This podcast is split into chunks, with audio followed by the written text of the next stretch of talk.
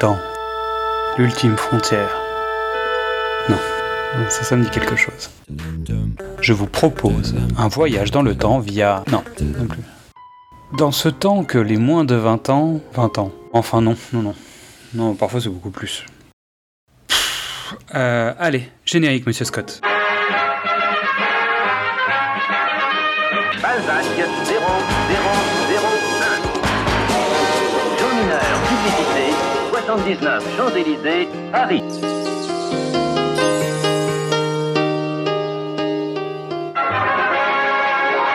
Bienvenue dans Précédemment sur vos écrans, le podcast des équipes de Le Pitch était presque parfait. Je suis Xad et avec mon copilote, mon GPS cinématographique Mystery, nous allons vous entraîner dans le passé pour parler d'un film et de son remake, reboot, réinterprétation, préquel, séquel, requel parce que maintenant c'est nouveau ça, euh, voire parfois de ses multiples reprises.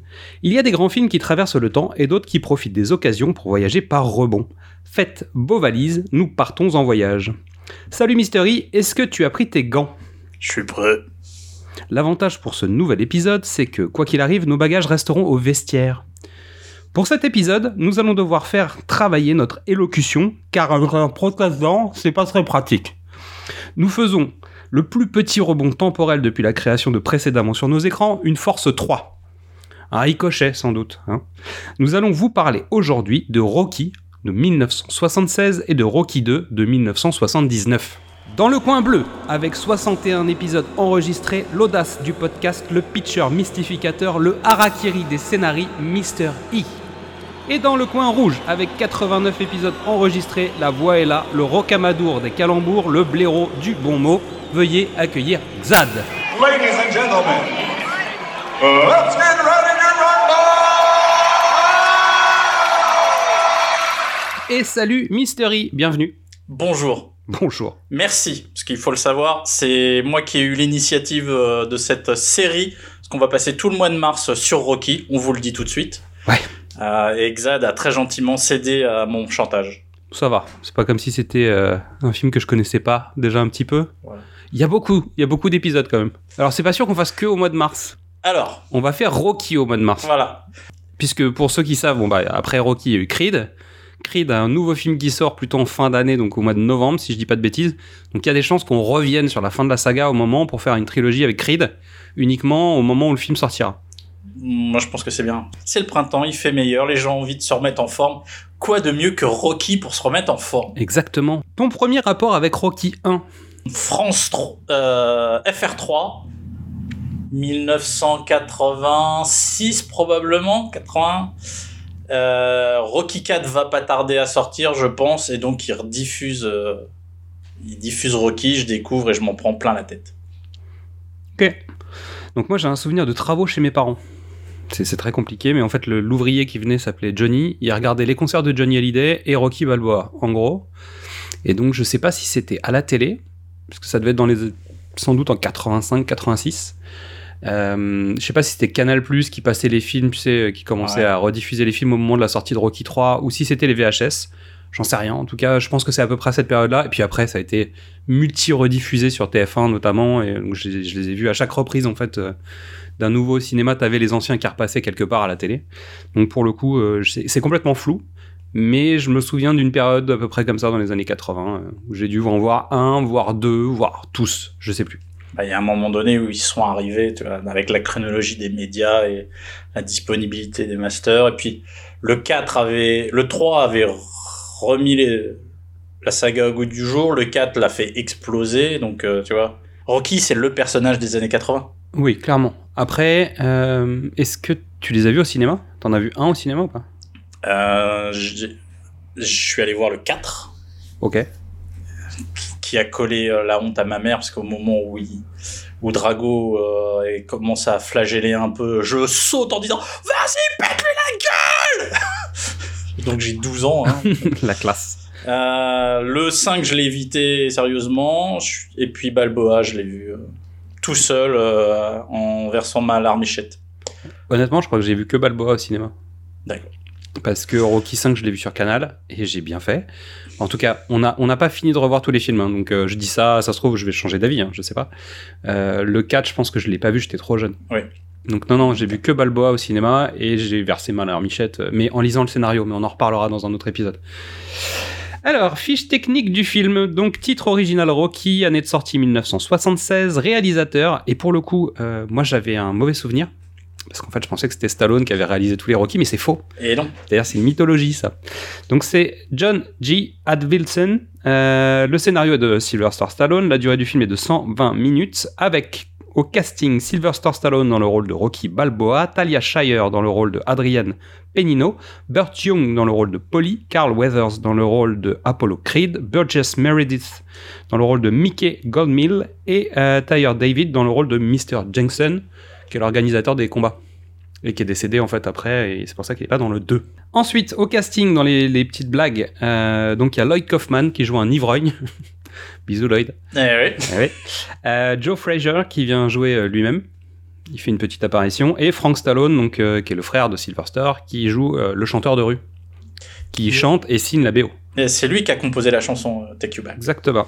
Et qui revient dans le 2, qui revient dans le 3 avec un autre rôle. Et il y a pas mal de membres de la famille Stallone qui jouent dans la saga Rocky, mais on en reparlera. La musique est signée Bill Conti. Dans le casting, j'ajoute euh, le gars qui tient la patinoire. C'est le manager de Swan dans Phantom of the Paradise. Pas mal. Ah, ça, c'est des clins d'œil sympas. Et donc, à la musique Bill Conti, dont on a déjà parlé dans un James Bond. Oui. Non, attends. Si. Si, dans un James Bond, puisque c'est rien que pour vos yeux. On en a parlé aussi parce qu'il a remplacé euh, Eric Serra sur la musique du Grand Blanc en version américaine. On a parlé plusieurs fois de Bill Conti. Bon, Bill Conti, c'est les années 80, donc on va, on va pas rentrer dans le détail, mais en gros, euh, Rocky, Karate Kid. T'as pas, pas besoin de plus. C'est- déjà pas mal. C'est-à-dire que le mec ancre les années 80. Début des années, bah, fin des années 70, début des années 80, et ensuite deuxième partie des années 80 avec le Karate Kid, quoi. Il Écoute, revient avec Rocky régulièrement. Il crée la musique la plus motivante du XXe siècle. Ouais. On en reparlera peut-être. Il se, il se redouble derrière. Il crée la musique la plus triste du XXe siècle, qui pour moi a inspiré le générique de la série télé Hulk. C'est la, la, la balade Ouais, ouais, de, ouais, David Banner. c'est- Il y a, y vrai. quelque chose. C'est vrai qu'il y a Enfin, c'est juste les accords sont les mêmes et c'est un peu triste, mais euh, il y a de ça quoi. John Avildsen, euh, donc qui est réalisateur, acteur, monteur et producteur. Il est né à Chicago et on verra euh, à travers les épisodes que des gens de Chicago, il y en a quelques-uns sur le projet Rocky. Il est mort en 2017. Euh, il est connu aussi sous le nom de Danny Mulroon. Ah. Je pense que c'est son Alan Smithy à lui, je pense, parce qu'en gros, quand tu regardes les films qu'il a fait sous ce nom-là, bon, il y a des chances. Donc, il connaît un premier succès en 1970 avec un film qui s'appelle Joe, qui est interprété par Peter Boyle et Susan Sarandon. Ensuite, il va diriger Jack Lemmon dans Sauver le tigre. Donc, Jack Lemmon, nous, on en a parlé dans précédemment sur votre écran, épisode 7, puisqu'il était au casting de Spécial Première, le remake de La Dame du Vendredi. Euh, il connaît réellement le succès donc avec Rocky évidemment, hein. puis ensuite il va tourner avec Marlon Brando, La Formule, avec John Bellucci dans Les Voisins. En 84, il retrouve les sommets du box-office avec The Karate Kid. Mais ça, bon, on en reparlera peut-être un jour, hein, je sais pas. C'est pareil, il commence à y avoir un cumul, tu sais. En fait, de- on, on de- devrait faire un, on devrait faire un précédemment euh, Rocky Karate Kid. Bah c'est ça, parce qu'en fait, il y en a pas mal aussi. Donc il aura les deux suites après de Karate Kid euh, d'origine. Il revient pour la réalisation malheureusement de Rocky 5. Après les années suivantes, bon, c'est un peu plus compliqué parce qu'en fait, il, il fait un bid avec un film qui s'appelle La puissance de l'ange, dans lequel il y a Morgan Freeman, Stephen Dorff et Daniel Craig. Coucou Daniel. Et euh, Inferno avec euh, Jean-Claude Van Damme. Ouais, c'est moins. Bah, c'est pas des flops, euh, c'est jamais un flop un film de Van Damme, mais bon, c'est juste que ça Ah, marche moins Inferno, c'est en direct ou vidéo. Quasi. Donc Sylvester Stallone. Michael Sylvester Gardanzio Stallone, dit Sylvester Stallone, qui est né en 1946 à New York, dans les quartiers de Hell's Kitchen. Pas mal. Ça aurait pu être Daredevil finalement. Donc il est acteur, réalisateur, scénariste et producteur. Il est d'origine française, ukrainienne et italienne. Donc française et ukrainienne par sa mère, D'accord. dont la, dont la mère de sa mère est donc bretonne. Ok. Et euh, la mère de ce, bah, le père de sa mère est, est ukrainien et son père est italien. Donc il a commencé des petits rôles dans les années 70 et il se révèle au grand public en 76 euh, avec Rocky. Sa prestation lui vaut d'être nommé aux Oscars, aux Golden Globes et au BAFTA du meilleur acteur et du meilleur scénario original. Bingo. Ça commence bien. Il a eu beaucoup de nominations et pas tant de prix que ça en fait. Mais euh, Euh, trois Oscars. Ouais. C'est pas sur mal. euh, 10 nominations. C'est pas beaucoup, mais il y avait une grosse année quand Il y même. avait, il y avait une grosse année. C'est l'année euh, Taxi Driver, Les Hommes du Président, c'est pas mal. C'est Il y compliqué. avait une bonne concurrence. En 2016, il remporte le Golden Globe du meilleur acteur dans un second rôle et reçoit une troisième nomination aux Oscars dans la, m- dans la même catégorie pour Creed. C'est-à-dire que le mec revient avec un nouveau film et il repart dans les, dans les mêmes lignes, quoi. C'est fort. Aux États-Unis, Rocky, c'est le rôle de sa vie, et il dit lui-même qu'à l'international, c'est Rambo. On lui parle plus de Rambo dans le monde et plus de Rocky aux États-Unis. Ok. Bah, ça a du sens en même temps. Mais Rocky, c'est l'œuvre de sa vie. ouais. Donc depuis 1984, il a son étoile sur Hollywood Boulevard euh, et il fait partie du Walk of Fame, l'équivalent en fait des boxeurs. C'est-à-dire qu'il a, il a son statut. D'accord. Il a, il a son statut là-bas aussi. À la suite de complications survenues à sa naissance, euh, il souffre d'une paralysie faciale du côté gauche. Donc euh, son, il a un nerf facial qui a été touché, abîmé avec les forceps, donc sa bouche est légèrement tordue et sa langue est à moitié paralysée, ce qui fait hein, son espèce de défaut de prononciation et qui donne son style finalement au Mais- comédien. Mais qui donne la voix de Rocky. Claire. Et qui, qui pose le personnage, quoi. Donc il a étudié les arts dramatiques à Miami, il fait son retour à New York dans quelques pièces en off-Broadway. Euh, il se retrouve quasiment sans domicile fixe à un moment, d'où le fait d'accepter des films érotiques, bah un film érotique en tout cas, qui ressortira évidemment au moment de, Bah, de- du succès de Rocky sous le nom de l'étalon italien, et pour lequel il aura touché environ 200 dollars. Pour nourrir Butkus, c'était important. C'est ça. En tant que réalisateur, on lui doit La Taverne de l'Enfer, Rocky 2, Rocky 3, Stayin' Alive, donc la suite de Saturday Night Fever, euh, Rocky 4, Rocky Balboa, John Rambo et Expendables le premier de 2010. Donc on le retrouve dans les sagas Rocky, Rambo, Expendables et Évasion, même si... euh, donc en anglais Escape Plane. On n'en parlera pas de celui-là. On n'en parlera pas. Il a fait un film pour nous sur précédemment. Il a joué dans un film qui s'appelle L'embrouillé dans le sac, qui est donc la version américaine de Oscar. bah oui. Ça, c'est pour nous. Et ensuite, dans les notes que j'ai prises, il y, a- il y a quand même quelques films. Après, moi, je suis un enfant des années 80-90, donc il y a forcément plein de trucs qui m'ont marqué. Mais j'ai noté Les Faucons de la Nuit, À nous la victoire, euh, Cobra et Bras de Fer, euh, Over the Top, évidemment. Bah oui, le, Hein. le- le Rocky du, Le Rocky du bras de pauvre. fer. Le Rocky du bras de fer. Euh, haute sécurité, Tango et Cash, Arrête où ma mère va tirer, Cliffhanger dont tu as parlé déjà hein, dans un film de l'avant, Demolition Man, l'expert, Judge Dredd, Assassin, Daylight, euh, Copland. Parce que si je dois en retenir un, euh, c'est Copland. En Ouais. dehors des, des- des sagas connues, en fait, si Ah. vraiment je dois en retenir un, c'est Copland. Stallone a une très grande carrière dans les années 80. Euh, ensuite, il enchaîne les fours parce qu'il essaye de se renouveler et de faire de la comédie, ça marche pas. Euh, il revient un peu dans le, dans le bain avec euh, Demolition Man et Cliffhanger. Et il est bon en fait dans l'humour dans Demolition Man, mais parce qu'il fait pas des ça blagues. marche. Mais oui, parce que c'est les autres qui font C'est les, les blagues. autres qui font des blagues sur lui, euh, avec lui.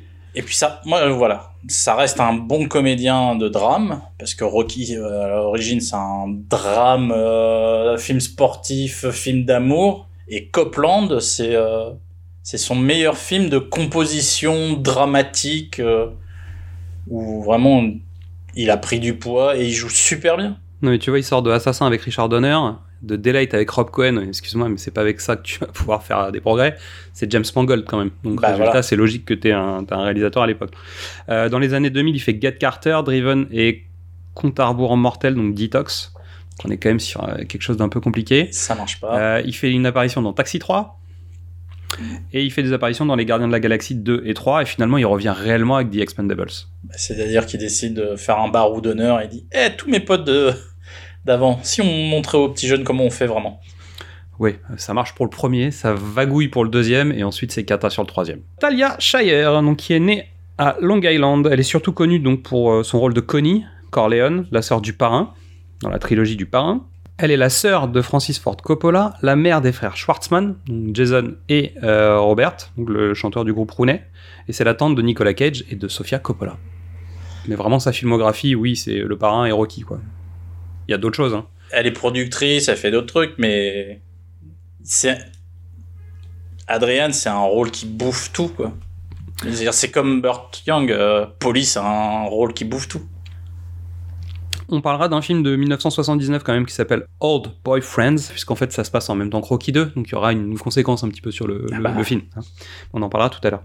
Euh, Burt Young, donc né Gerald Tommaso de Luis, Il est né en 1940 à New York. C'est un acteur et boxeur américain. Il est surtout connu pour le rôle de Polly.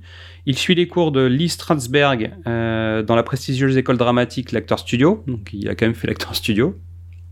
Alors, l'acteur studio, c'est un, c'est une école qui est réservée aux acteurs. Et tu peux venir quand tu veux, etc. On est en train de restaurer une série documentaire bientôt. euh, Les gens pourront profiter. Euh, mais une fois que t'es acteur, que t'es dans la guilde, t'as le droit d'aller à l'acteur studio. Donc, il y a rien de prestigieux en soi. non, quoi. mais c'est juste que tu y vas, mais donc résultat c'est bien. tu y quoi. bosses pour euh, augmenter ton niveau. Donc il a fait des apparitions dans Chinatown, dans Le Flambeur, mais c'est Sam Peckinpah qui va vraiment l'utiliser dans Tueur d'élite en 1975. Et en fait, il est plutôt spécialisé dans les rôles de plouc de la classe ouvrière italo-américaine dans les films. Il y a un peu ce truc-là, bah, poli quoi. Ah, il a un physique trapu, euh, une calvitie précoce euh, qui lui va très bien, et je trouve très élégante, hein, n'est-ce pas? On termine cette présentation des personnages avec Carl Weathers, parce qu'en fait, on n'en parlera plus dans tous ces gens, on n'en parlera plus dans les prochains. Allez, on va évacuer, on mettra les nouveaux qui arrivent et puis euh, mais on, on parlera plus de ces, ces comédiens. Donc Carl Weathers, il est né en 1948 à la Nouvelle-Orléans. Il fut d'abord footballeur américain avant de devenir acteur, réalisateur et producteur. Donc il a fait partie des Oakland Raiders dans la NFL et des Lions de Colombie-Britannique dans la LCF. LCF, ça me parle pas en fait. Ah, c'est une ligue qui a, parce qu'il y avait eu des ligues concurrentes euh, qui ont essayé euh, régulièrement tous les 10 ans. euh, Il y a une des nouvelle ligues ligue qui se lance et qui s'écroule. Voilà, il y a des ligues qui, concurrentes parce que euh, c'est le sport le plus populaire, mais il n'y a pas beaucoup, il y a pas tant d'équipes que ça. La saison est très courte, donc euh, il y a une demande. Et ils essayent de la remplir, mais ça marche jamais. Donc en 1974, après avoir obtenu son diplôme à l'Université d'État de San Diego en art du théâtre, il arrête le sport de compétition. Il est surtout connu donc pour avoir joué le rôle d'Apollo Creed hein, dans les quatre premiers Rocky. C'est aussi le Major Dylan dans Predator. Sale fils de pute En 2019, il joue Griff Karga dans la série de Mandalorian. C'est la première fois qu'on le retrouve euh, vraiment dans l'univers de Star Wars. Et il y est encore, Bah pour ouais. l'instant. ouais, ouais. Pour l'instant. On va voir, il y a eu un sacré ménage là euh, récemment, donc on va voir. Bon, euh, Mystery, est-ce que tu tentes le pitch? J'en ai un. J'en ai un. Mais je te laisse tenter le pitch d'abord. Non, je peux pas tenter le pitch. Je suis trop attaché. euh, Je vais faire, euh, je vais faire l'histoire du film. Vas-y, lance-moi. Ok, allez, j'essaye. Quand on n'est rien, vivre un rêve, même américain, c'est mieux en le partageant avec celle qu'on aime. Bien. J'avais écrit un autre avant, puis je me suis dit non, c'est pas ça le sujet. Quand un paumé se voit offrir la chance de sa vie, saura-t-il saisir cette opportunité de vivre le rêve américain? Mais en fait, je me limitais uniquement à une partie du problème. Or, pour moi, en fait, Rocky 1, c'est un film d'amour, et c'est pas un film sur le rêve américain tant que ça.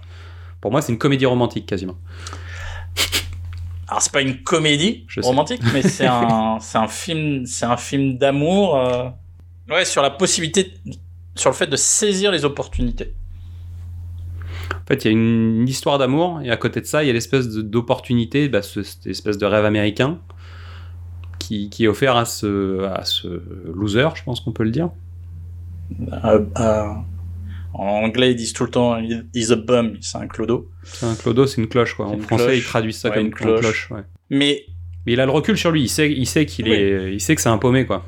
Mais c'est aussi l'histoire, euh, c'est aussi l'histoire d'Adrian qui qui est coincé dans sa petite vie de merde et qui saisit l'opportunité offerte par Rocky qui lui, qui la drague lourdement et sans s'arrêter. Mais sincèrement, Mais sincèrement, il est vraiment intéressé. Mais voilà, Adrian aussi saisit cette opportunité pour sortir de sa condition.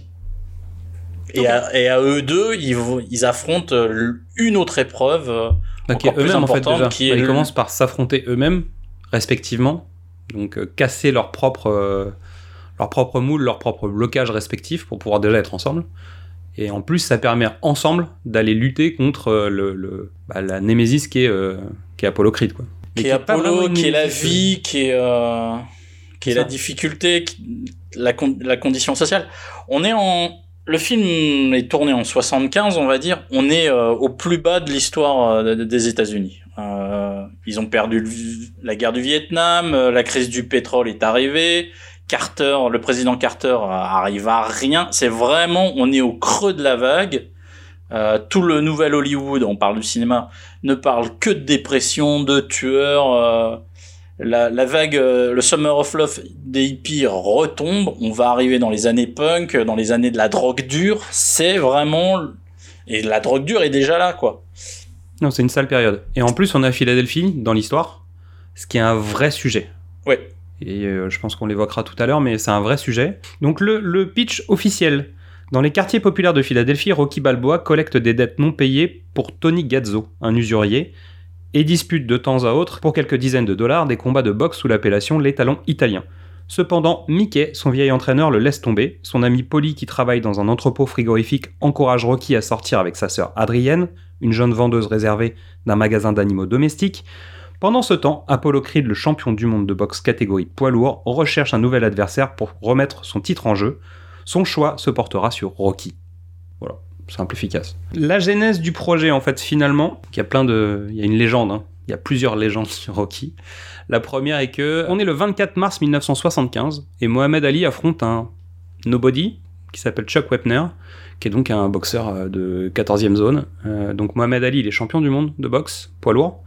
Et Chuck Wepner va réussir à 1 faire tomber Ali au sol, ce qui n'est pas arrivé depuis très longtemps, et surtout il va tenir quasiment tout le match. Et il va, il va s'écrouler 19 secondes avant la fin du match. Ce qui a surpris tout le monde, hein, évidemment. Sylvester Stallone, en fait, regarde le match et se dit Waouh, génial, ça y est, j'ai une idée pour un, pour un, un scénario. Sachant que sa volonté, c'est de dire Je vais parler de moi, comédien, et de ma carrière, mais sous le travers du sport et de la boxe. Et finalement, quand il écrit Rocky, alors la première version est loin d'être celle qu'on connaît, hein, parce que en gros, on estime à peu près 10% de la première mouture, celle qu'il y a dans le film réel. Il y a eu 6 ou 7 réécritures en fait du scénario. Mais fondamentalement, euh, Stallone raconte bah, sa loose à lui, le fait d'avoir été quasiment SDF, le fait d'avoir été obligé d'accepter des boulots de merde, etc. Mais sous l'égide de ce- dans son prisme de, de la boxe. Et finalement, en se mettant dans le rôle de Wepner. En disant, bah, son objectif face à Apollo Creed, c'est de tenir 15 rounds. C'est pas de gagner, Ouais. c'est d'aller, c'est de tenir la distance, en fait. Qui est euh, le, le mot, que, bah, le, le truc C'est qui revient le- régulièrement. C'est le leitmotiv. Ouais. Donc dans l'histoire d'origine, en fait, euh, Mickey était totalement raciste, ce qui, ce qui aurait été un peu étrange.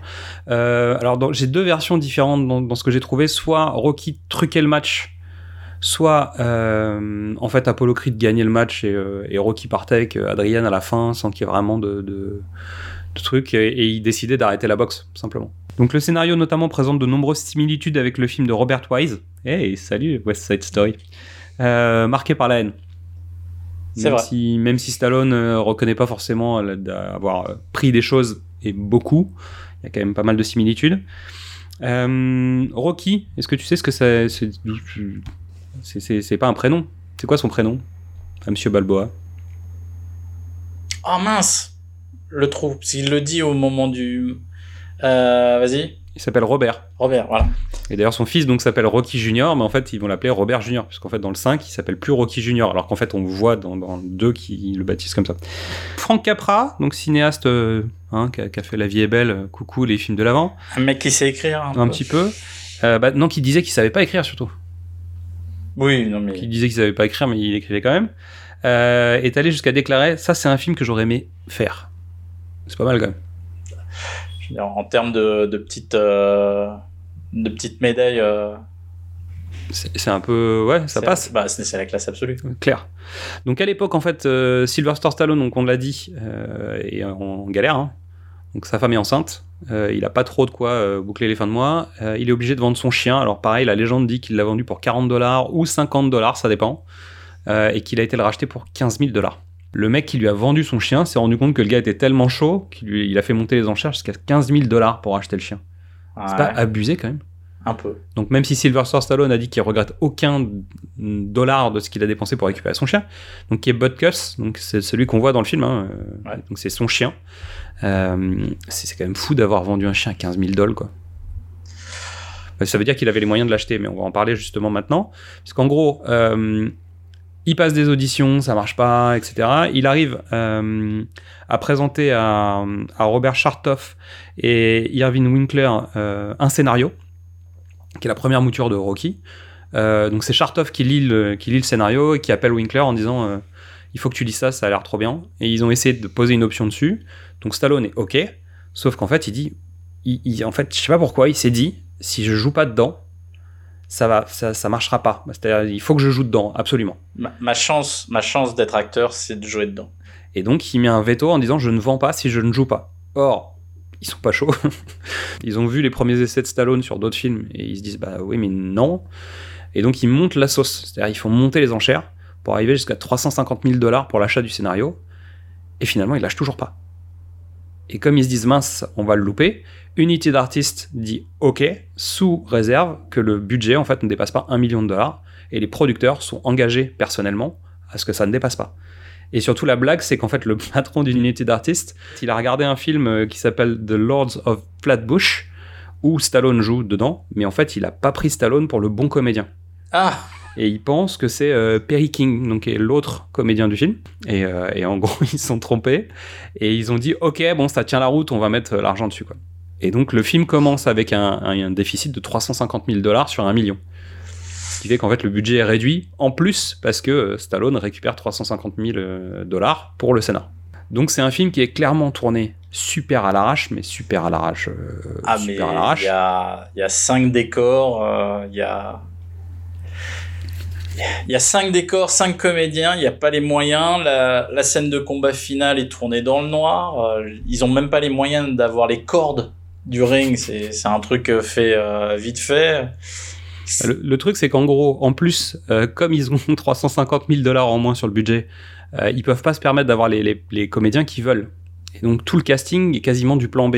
Alors déjà, même pour Unity d'artistes, ils avaient prévu en fait d'avoir euh, potentiellement dans le rôle principal, donc de Rocky Balboa, soit Ryan O'Neill, soit Burt Reynolds, soit Robert Redford, soit James Caan. James Caan, ça l'aurait fait, je crois. Non, il est trop vieux, James Non, mais tu vois. En tout cas, en termes de physicalité, Oui, c'est en plus c'est l'idole de Stallone. Ouais. Mais non, James Caan a plus a plus l'âge. c'est vrai que c'est un peu déjà. étrange. Donc ensuite, il se retrouve à devoir avoir des, des plans B, c'est-à-dire qu'en fait, euh, notamment euh, dans le rôle de Apollo Creed, il devait avoir un boxeur, un vrai boxeur qui s'appelle Ken Norton, qui finalement en fait est parti faire un autre truc euh, dont on n'a plus jamais entendu parler évidemment. Et Carl Weathers est arrivé en disant il faut absolument que je fasse ce rôle, qu'il est venu faire une lecture où il s'en est plutôt pas mal sorti et il a fait la lecture avec Stallone. Mais sauf qu'il savait pas qu'en fait Stallone c'était le comédien, il savait que c'était le scénariste. Ouais. Et il dit, euh, en sortie d'essai, il fait. euh, la phrase exacte, c'est. Donc c'est euh, Ad Wilson qui raconte et qui dit que euh, Carl Weathers a déclaré Pour être honnête, je pourrais jouer bien mieux si vous mettiez en face de moi un vrai acteur. Et donc là, on lui explique qu'en fait, c'est Sylvester Stallone qui va jouer face à lui. Et donc, il se démonte pas, le gars. Il rigole et il dit Bah, dans ces cas-là, on va travailler. Un truc comme ça. Ben, c'est la. Oui. Et donc, Stallone a dit C'est lui, je le veux. Tu vois, parce qu'en fait, ça, c'est exactement le personnage. Non mais c'est Apollo. Il C'est est, Apollo arrivé. Creed, il quoi. dit c'est. Et en fait, il est arrivé, il, il a pris le scénario. C'est le producteur qui raconte. Carl Weathers est arrivé, il a pris le scénario, il a demandé 10 minutes, il est sorti, puisqu'il n'avait pas de scène à répéter, donc il a, il a pris le texte, il est sorti, 10 minutes, il est revenu sans, sans t-shirt, torse nu, donc le mec a dit, ok, bah physiquement, euh, bon, ça le fait, quoi. Donc Sylvester Stallone a fait pareil, il a enlevé son t-shirt, ils sont mis face à face, et en fait, en 10 minutes, les mecs, ils ont fait une scène. Et ça marche. C'est-à-dire qu'ils chopent le rôle comme ça, quoi. Donc Talia Shire, elle devait pas non plus avoir le rôle, parce qu'en fait c'était euh, Carrie Snodgrass qui devait euh, qui devait avoir en fait le, le rôle, mais elle était trop chère. Donc on lui a dit tu t'en vas. Donc on a fait venir Talia Shire. Le seul qui était prévu au casting, c'est euh, bah, Burt Young. Tous les autres étaient pas prévus euh, comme ça au casting. Mais même Burgess Meredith hein, était pas était pas prévu au casting. C'est un plan B. Bah. Lui aussi. Très bon plan B. Ah bah super plan B. Donc à la base, en fait, il devait avoir euh, Lee Strasberg dans le rôle de euh, Mickey. Ah carrément. Ouais. Le l'inventeur de la méthode. Pourquoi, bah pas pourquoi pas. Ça le fait, non? Bah ouais. Euh, Vu le concept Tant que Stallone veut défendre, non mais surtout il veut, il veut un maître pour lui apprendre le- la boxe. Vu que lui il parle de lui comédien, bah c'est Ah, logique, tu vois. la- Mais c'est juste qu'évidemment c'était trop cher. Donc tu fais venir Burgess Meredith qui a donc vraiment travaillé, qui a changé sa voix, euh, qui s'est maquillé. En fait, il a, il a une fausse oreille. Euh, Euh, il, a, il, a mis, il a mis des tubes dans son nez pour déformer la tête de son nez, etc. Et il est extraordinaire. Oui. Bon, on en avait déjà parlé hein, dans précédemment sur vos écrans, euh, l'épisode spécial Le Choc des Titans, parce que Burgess Meredith il est dans le Choc des Titans, mais euh, super comédien. Mon épisode préféré, un de mes épisodes préférés de la quatrième dimension, tout le temps du monde. Euh, oui, oui, non. Puis je pense que c'est lui qui, Et, et c'est lui qui donne la. C'est le meilleur comédien de tous. oui, c'est lui qui apporte la gravité du film et qui apporte le film, qui, a- qui- qui donne la vraie richesse du fond du film. Ouais. On, on en reparlera quand on parlera de nos scènes préférées, parce que je sens, je Bah vois dans tes yeux qu'on va en reparler. Mais clairement, c'est lui qui ancre le film dans quelque chose de très concret, euh, avec un lourd bagage. Ouais. Ce qu'il apporte, il apporte de la richesse de fond en fait sur le film. Même si euh, sans lui ça fonctionne, mais je pense qu'il arrive à rajouter un peu de gravité et, euh, et c'est grâce à lui que ça, ça progresse dans le bon sens. Donc de son côté, en fait, Burt Young, lui, il a, il a aussi pratiqué un peu à, à sa sauce la méthode. hein. C'est-à-dire que pour pouvoir se sentir sale et mal à l'aise, tu sais, tout le temps, et vraiment avoir la rage, en fait, il se tamponnait avec du vermouth. C'est une odeur qu'il déteste. D'accord. Donc en gros, il avait toujours ce truc, tu sais, euh, vraiment de, de mec aigri. Euh, il enfilait plusieurs couches de vêtements pour être mal à l'aise, tu sais, dans ses tenues et dans ses déplacements. Donc il était surhabillé. Et en plus, il se mettait, euh, il se mettait de, de la térébenthine sur les mains pour avoir les mains qui sèchent, tu sais, qui, qui sont difficiles à, à plier, etc. Comme s'il avait une sorte d'arthrite, quoi, tu vois. Donc le mec, il est vraiment parti loin, quoi. Donc le budget, on a dit 1 million de dollars. Au final, ils ont fait 1 million, Ça a rapporté euh, 225 millions de dollars à la sortie, à tel point qu'en fait le film a épongé les dettes d'un certain film qui s'appelle New York, New York. Voilà, qui était donc le blockbuster en fait de l'époque euh, du, du studio. Ils ont tourné en 28 jours, et sur ces 28 jours, il y a 5 jours seulement qui sont tournés à Philadelphie. Je sais pas si t'imagines le délire euh, de, de- Bah, c'est les extérieurs. c'est que les extérieurs.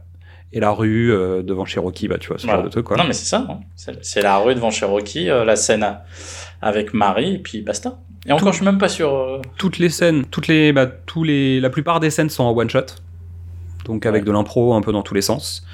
Euh, quand ils sont à Philadelphie, il y a tellement pas d'oseille que c'est pizza matin, midi et soir. Donc le réalisateur raconte que notamment dans la scène avec euh, avec Mickey en fait quand ils sont dans la rue en fait le sol est, détrempé mais sauf qu'en fait ils avaient pas les moyens de se payer une citerne c'est les voisins qui ont arrosé la rue avec des seaux d'eau donc il y a des trucs comme ça Euh,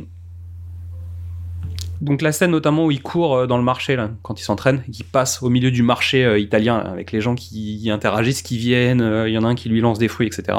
Et donc c'est vraiment les, les vrais gens du Bah, marché. euh, C'est-à-dire que les gens du marché participent c'est- indirectement au, Non, mais au c'est film. tournage commando, quoi. Ah, c'est complètement commando. Ils ont aucune autorisation de tournage nulle part. Euh, comme tu disais, en fait, à la scène de fin, euh, ils ont, je sais pas, une quarantaine de, de figurants, donc ils sont censés représenter, euh, je sais plus, la salle fait 8000, 8000 places, je crois. Donc en fait, tout est tourné dans le noir pour pas que tu vois. Et dès qu'il y a des plans serrés où tu dois voir du monde, en fait, ils mettent tous leurs figurants, en fait, vraiment en arrière-plan.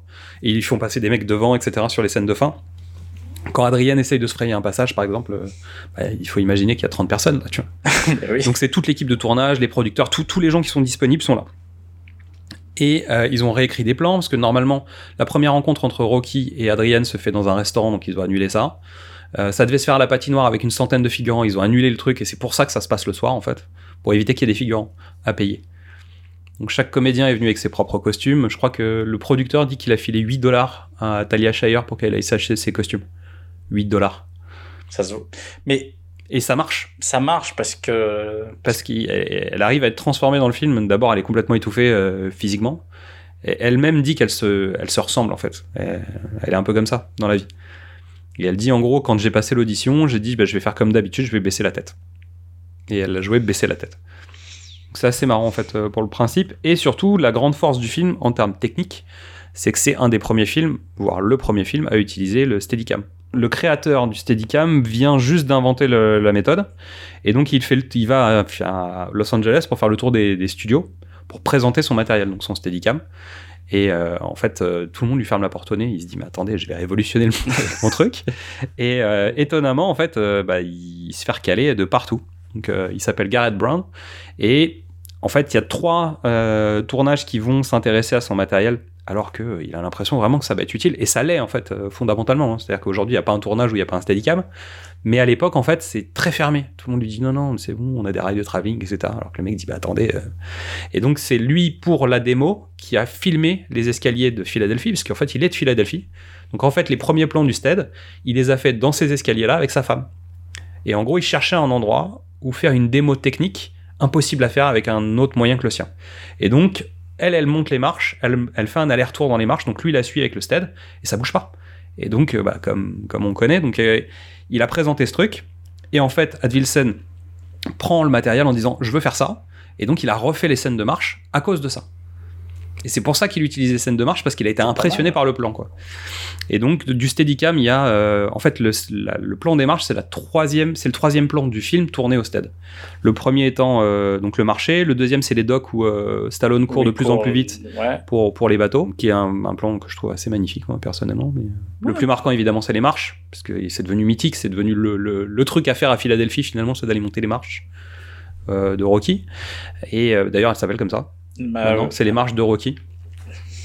Et, euh, et en fait, notamment, à un moment, il court aussi, euh, il y a un train qui passe, tu sais, en arrière-plan. Ouais. Plan parfait, tu vois. Bah, je veux dire, t'as besoin de ce plan, etc. Il y a un assistant qui était à côté des rails qui a appelé au Toki en disant Vous pouvez shooter, il arrive le train. Il arrive là. Truc qu'on connaît déjà, parce que je me souviens avoir fait ça On, on a fait ça nous aussi. on a déjà fait ça, mais bon, autrement. Euh, le Steadicam, il a été utilisé par Conrad Hall et Schlesinger sur euh, Marathon Man, et il y a surtout eu un plan séquence sur le film En route pour la gloire, sur la même période. Les, les deux, trois premiers films à utiliser le stead, c'est cela. Faut noter quand même que Garrett Brown, il a aussi inventé le Skycam, donc qui est euh, la caméra Ouais, sur un sur film qui est fil, utilisée euh, encore aujourd'hui sur les matchs de foot quand même. Euh, il, a un- il a créé aussi le Mobicam, donc qui se passe sous l'eau, et qui sert notamment à filmer les nageurs dans les piscines en Ok. compète.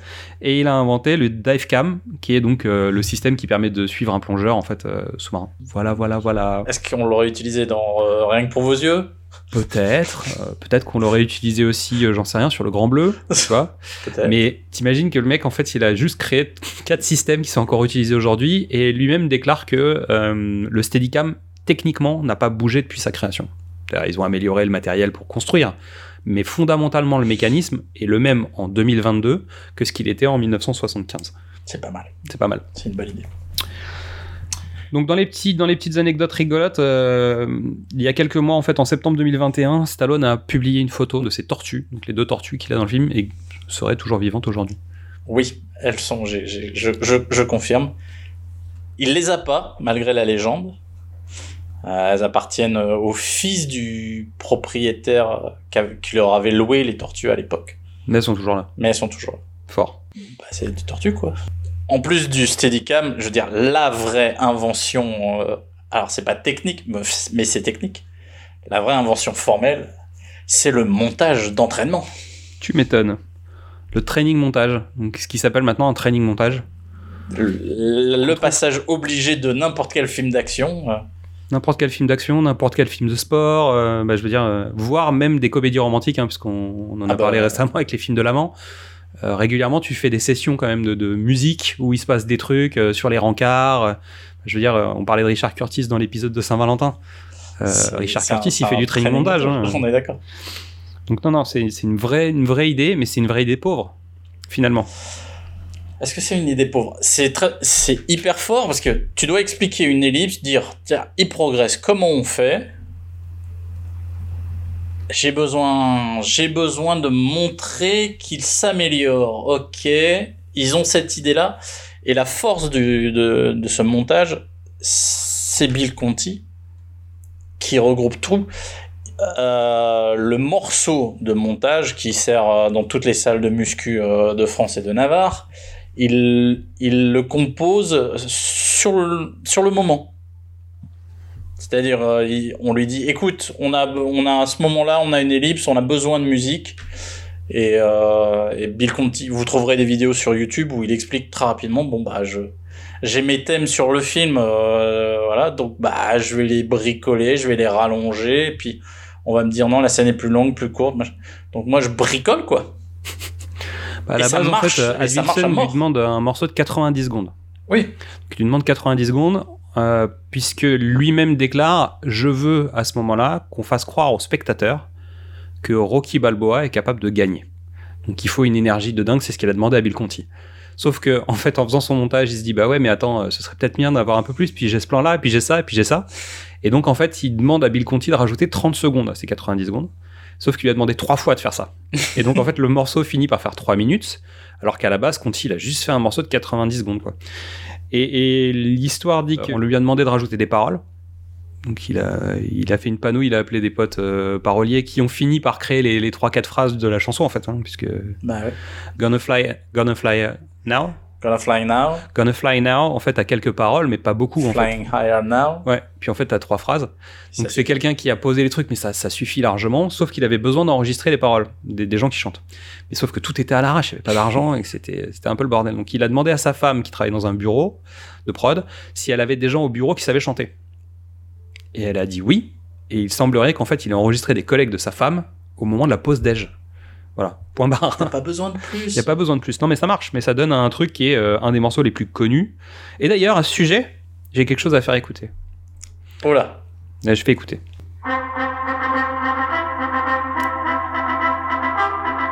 Tu reconnais ou pas?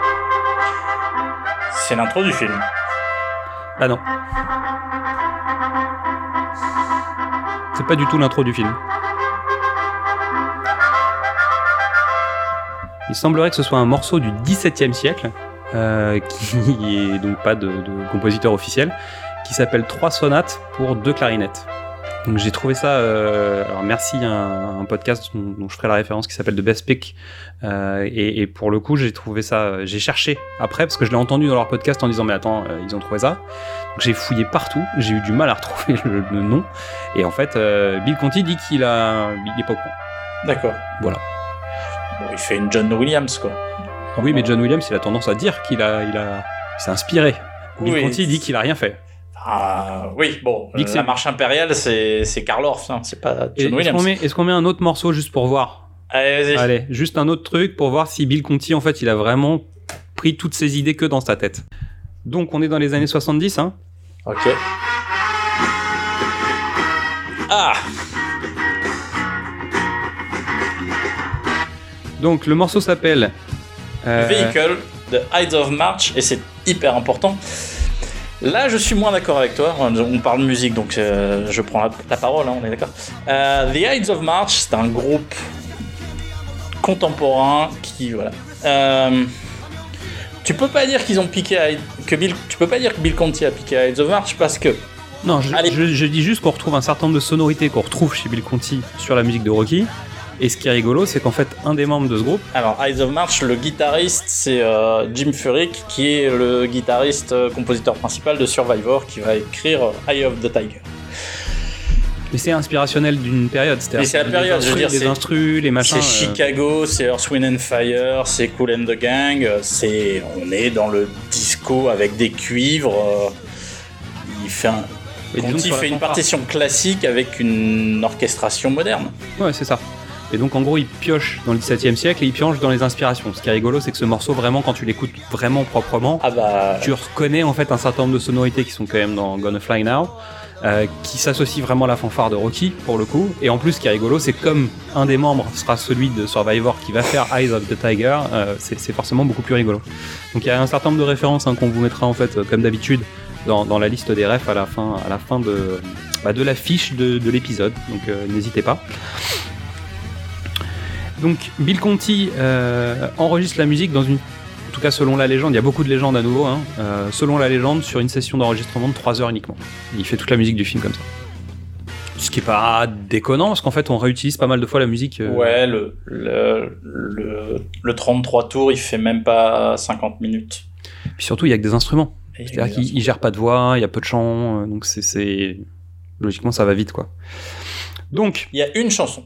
Enfin, il y a deux chansons. Il y a Take, Take You Back de Take You Frank Back de Stallone. Frank Stallone. ouais. Et euh, quand Rocky ramène Adrian à la maison, il met la radio.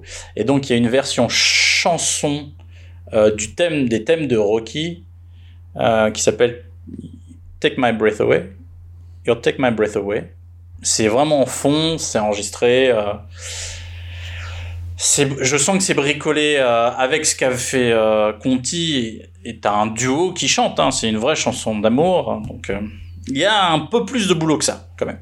Messieurs, dames, je vous demanderai de respecter les règles. Je tiens à ce que le spectacle de ce soir soit total et dans les règles du sport. Donc en, en cas de mise au tapis, je vous demande d'aller dans votre coin et de regarder la bande-annonce de Rocky. Il s'appelle Sylvester Stallone.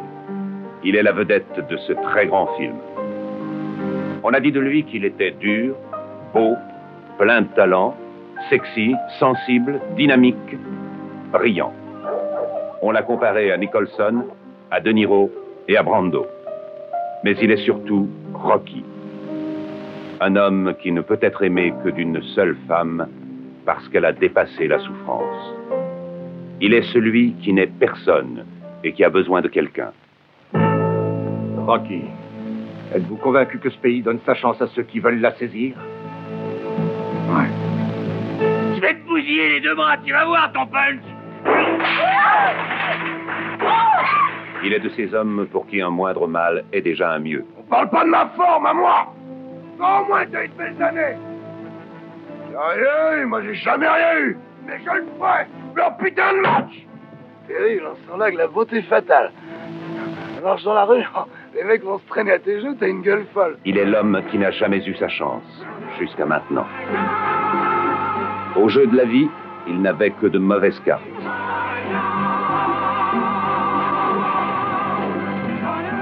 Son nom, Sylvester Stallone. Mais pour nous, il restera à jamais Rocky.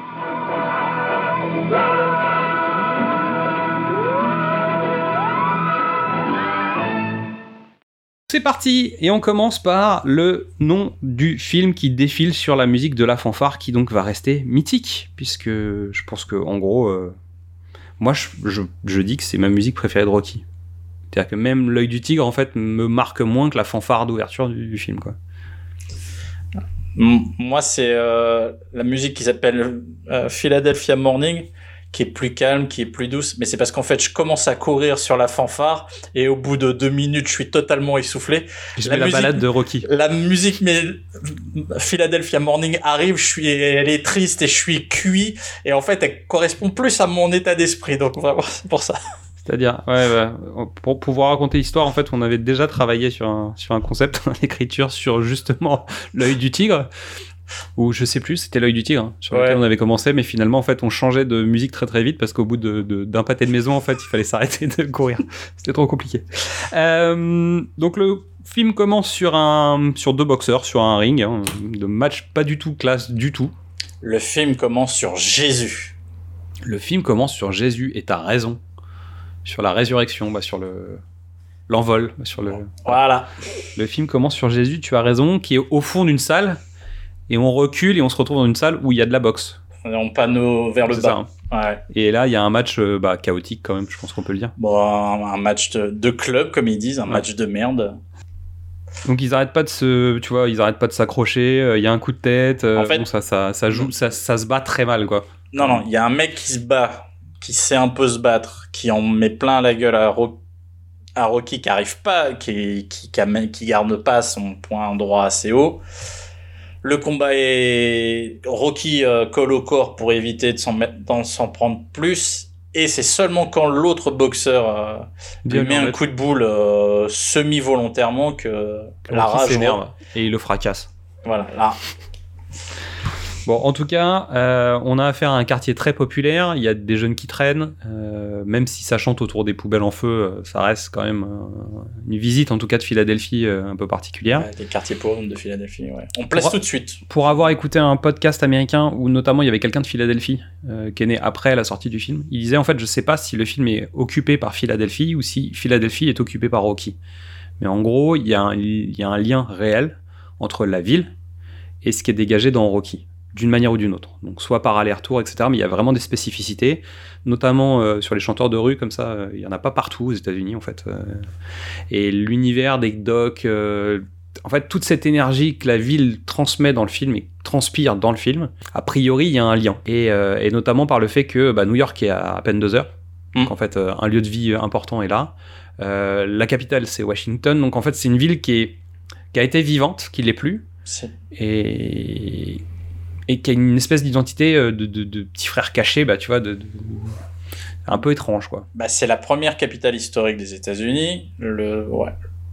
le pouvoir économique est parti, le pouvoir politique est parti. On est dans, on est dans la même zone que Boston, qui est une ville un peu bizarre. On est dans la même zone que Baltimore, euh, où on, Coco the Wire. qui est le terreau de la série The Wire. On est, ouais, on est dans cette, euh, dans cette périphérie des deux grands centres euh, qui, qui ont pris tout le pouvoir. Et donc, résultat, c'est une ville qui a une identité qui a besoin de s'affirmer. Et c'est aussi pour ça qu'elle s'accroche à Rocky autant, en fait. C'est de dire, bah, ok, on n'a plus ça, mais on est Rocky, quoi. Ben, Bah ouais, parce que On est la ville de Rocky, donc on est Rocky. on n'est pas encore. euh, Ça reviendra plus tard. euh, Les Sixers, euh, l'équipe de basket sera, sera meilleure. Les Patriots, l'équipe de football américain, redonnera euh, le sens de l'honneur et de la dignité à cette ville. Mais ouais, ouais, en 76, c'est compliqué. Rocky rentre chez lui, Il rentre chez lui et il se regarde, bah, il donne à manger. En fait, la séquence où il donne à manger à ses poissons et à ses tortues. et il se regarde dans le miroir Et et il y a une photo de lui petit. Exactement.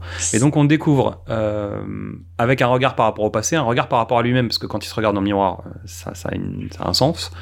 On le découvre aussi euh, sensible. C'est-à-dire que, ok, on vient de voir une brute épaisse qui fait n'importe quoi et qui tabasse un gars juste parce qu'il lui a mis un coup de tête alors qu'il fallait pas. Il y a un échange entre les deux boxeurs dans le vestiaire, mais finalement c'est à la marge. Et d'un seul coup, il se met à parler avec ses tortues, il parle avec son poisson, et en fait, on se rend compte que c'est un mec tout seul, qui vit face à lui-même et qui a un grand cœur, entre guillemets. Et on le voit aller à l'animalerie et on comprend mieux pourquoi il a des poissons, des tortues chez lui. C'est qu'en fait, il passe son temps à aller acheter des trucs pour aller voir Adrienne. Plus ou moins. Plus ou moins. Et Adrienne qui ne le calcule pas. Si elle le calcule, elle le regarde, elle est, elle est intéressée, mais c'est la bosse de l'animalerie qui arrive, truc, ouais. qui vient couper le le- l'espèce de séduction à deux balles avec euh, une blague euh, pas drôle euh, qu'il essaye de placer. Mais qu'il a travaillé, on sent qu'il l'a travaillé ça. il la, tra- bah, il la travaille dans le miroir quand il se regarde. il, travaille il et puis on sent qu'il est pas à l'aise. Donc lui, il est pas très à l'aise. Tu sens qu'il est pas très malin. Elle, elle est pas très à l'aise. Elle, elle est ultra timide, donc elle ose même pas le regarder. Mais quand la bosse lui dit, viens la voir en disant tu vas aller nettoyer les cages en bas, elle s'en va, mais elle se retourne pour le regarder. Non, on sent qu'il se passe quelque chose. il y a un- C'est c'est joliment fait. Non, c'est très bien fait. Donc Rocky se rend sur les docks ensuite. On découvre qu'il travaille donc pour un usurier et récupère l'argent en fait euh, que les mecs doivent. Et à nouveau en fait, on se rend compte que la personne qui l'attrape doit de l'argent mais n'a pas la somme sur lui. Donc il prend tout l'argent qu'il peut, c'est-à-dire euh, je sais pas les trois quarts à peu près. Et euh, là où il devrait lui péter un, le pouce, bah il lui dit non non, je fais rien, vas-y, mais tu rends, tu rembourses. Et il va se faire engueuler après par l'usurier qui va lui dire mais pourquoi tu fais ça Euh, Tu te rends compte que c'est mon image que tu mets en jeu Euh, Comme t'es censé lui péter le, le pouce. Et Rocky lui dit ouais très bien mais en fait s'il a le pouce pété comment il gagne de l'argent? Et tu sens que c'est une excuse mais euh, qu'en gros euh, bah, il, il veut pas faire ça en fait. Oui, Il le fait sans le faire quoi. il, euh, il y, a un- il y a un cœur euh, qui palpite. Donc il arrive au club de, de boxe, il va au vestiaire, et au moment où on essaye d'ouvrir son vestiaire, il n'y arrive pas. Parce que bah, c'est pas son vestiaire. Il le force, et donc il retrouve les affaires qui sont pas à lui, donc il comprend qu'en fait euh, Mickey, qu'on connaît pas encore, euh, a fait mettre toutes ses affaires dans un sac, euh, tu vois, juste pour vider son vestiaire. Donc il va voir Mickey et il s'engueule avec Mickey, qui est donc joué par Burgess Meredith, qui s'occupe d'autres boxeurs. Et en fait, il y a un échange où l'autre lui dit, mais tu sais quoi, tu devrais arrêter la boxe en fait parce que t'es un tocard. Et, euh, et en gros, euh, Rocky lui dit mais pourquoi tu dis ça? Il lui dit bah, parce qu'en fait t'as du talent, mais t'es tellement nul que tu vas bosser pour l'usurier, donc en fait euh, tu devrais arrêter la boxe tout court, parce qu'en gros tu nous fais honte, pour faire simple. Voilà. Et ça commence bien, c'est-à-dire que l'image du père est pas mal là quand même déjà au démarrage. Euh, Mickey donc le vire comme boxeur et il le remplace par un mec qui s'appelle Deeper Oui, et il est joué par euh, Stan Shaw. c'est c'est Hein? ce que je voulais dire. Et Stan Shaw en fait on l'a déjà vu parce qu'il a déjà été boxeur, bah, il sera boxeur dans un autre film. Parce que Stan Shaw, en fait, il est boxeur dans Snake Eyes, film de De Palma, donc avec Nicolas Cage, où en fait, ça se passe, tout se passe à Las Vegas autour d'un match de boxe. Et Stan Shaw, en fait, fait partie du, de l'intrigue, on va dire. Il joue dans les beignets de tomates vertes. C'est lui qui prépare euh, le porc bouilli. Pas mal. Ouais, il fait, il fait pas que de la boxe. Donc après ce petit échauffouré avec Mickey, donc euh, Stallone est un peu échaudé, il retourne à l'animalerie. Il parle beaucoup, beaucoup, beaucoup, beaucoup, beaucoup. Beaucoup, beaucoup, beaucoup. Elle, elle dit rien, évidemment. Euh, mais elle a des regards, il se passe des trucs, quoi.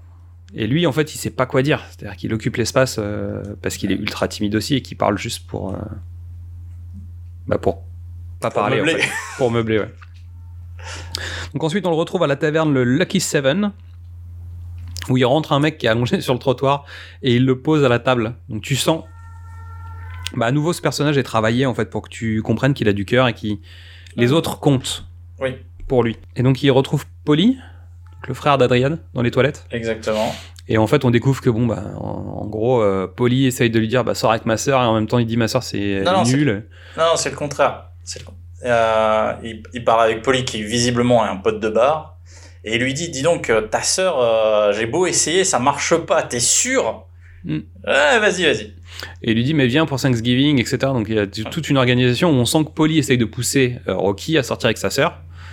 Et en même temps, il, bon, on verra plus tard qu'il va lui reprocher quasiment de l'avoir fait. Euh, à la base, en fait, ce personnage n'existait pas. Il y avait en fait une mère euh, au-dessus de Talia Shire. En fait, au lieu, il y avait la mère d'Adrienne dans l'histoire d'origine, qui était euh, qui était horrible. Et donc ils ont remplacé ce personnage par Polly en fait, qui, qui joue un peu ce double rôle. frère, Et ça marche bien en fait, ça marche pas mal. Euh, et pendant qu'ils sont au bar, en fait, à la télévision, il y a Apollo Creed qui, qui parle et qui dit qu'il cherche un nouvel opposant pour aller faire des combats. Donc c'est euh, Non, non, aujourd'hui il, le- parle, il, parle du, il parle du combat. Il parle du combat qu'il a prévu à Philadelphie pour le Nouvel An avec son adversaire. Et pour l'instant, le mec, le combat est prévu. Quoi. C'est vrai. Non, non. Le barman euh, dit que Apollo, euh, c'est un, c'est un clown parce qu'il en fait des caisses. Et Rocky témoigne de son admiration. Il fait Mais non, je- T'es champion du monde. champion du monde. euh, tu peux pas être un clown, t'es champion du monde. Et en fait, cette télévision et euh, les messages télévisés et transdiffusés de, de Apollo Creed vont être là pendant tout le film. Mais Ça va revenir régulièrement, en tout cas dans le film, pour occuper euh, des séquences, casser des moments de dynamique, etc. C'est pour marquer. Et puis surtout, c'est très, en termes de, d'économie de film, c'est plutôt pratique de, de montrer ce que une petite caméra de télé voit plutôt que de montrer la scène entière. C'est, je trouve que, Ouais, c'est très malin. Et surtout, ça permet de faire. euh, comment dire Ça permet de donner beaucoup d'informations aux spectateurs. Alors, si on a un reproche à faire au scénario de, de Stallone, c'est que les enjeux, on va te les présenter un certain nombre de fois. hein. C'est-à-dire que c'est un peu lourd en, en termes de, de présentation, en tout cas des. je suis pas d'accord. Il y a plein de moments où en fait il y a des redites d'informations qu'on a déjà vues, déjà eues. Euh, c'est pas le plus fin des scénarios quand même. Il est très bon pour plein de raisons, mais en tout cas en termes de, de- de transmission de l'info au spectateur, euh, je pense que chaque information utile tu l'as trois fois. hein. Mais c'est le, le nécessaire. Après c'est de l'économie de moyens aussi et d'écriture certainement hein, qui veut ça. Mais bon.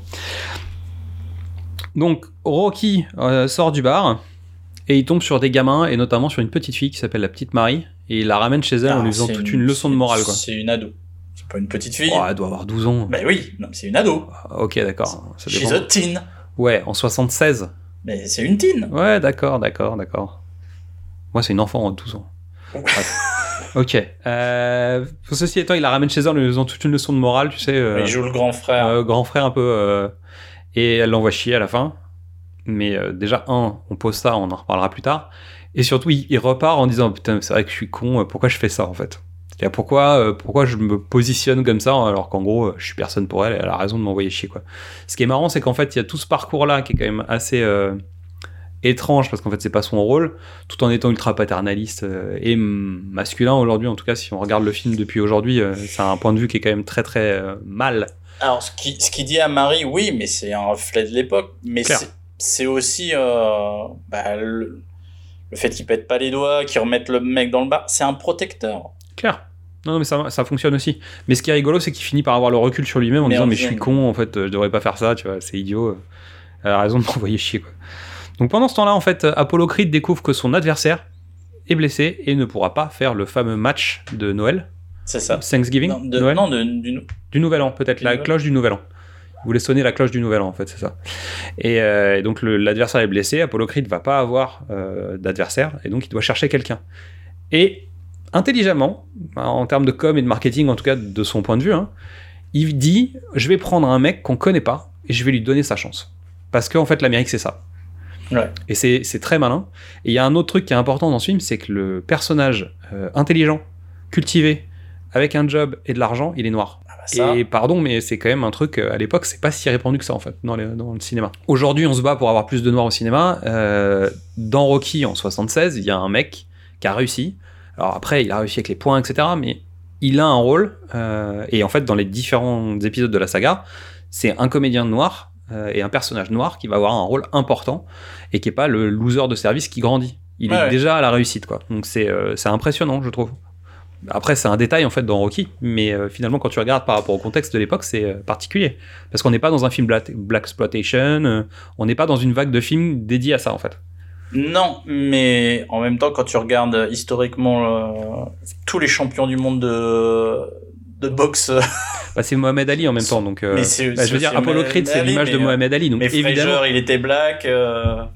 C'est- Sugar Ray, il était black, donc. euh, Mais disons comical qu'Apollo Creed sur Mohamed Ali, forcément, il est noir, forcément. euh, c'est un mec qui représente, qui a des messages, en tout cas qui, a- qui a- qui véhicule quelque chose d'important, en tout cas dans le film.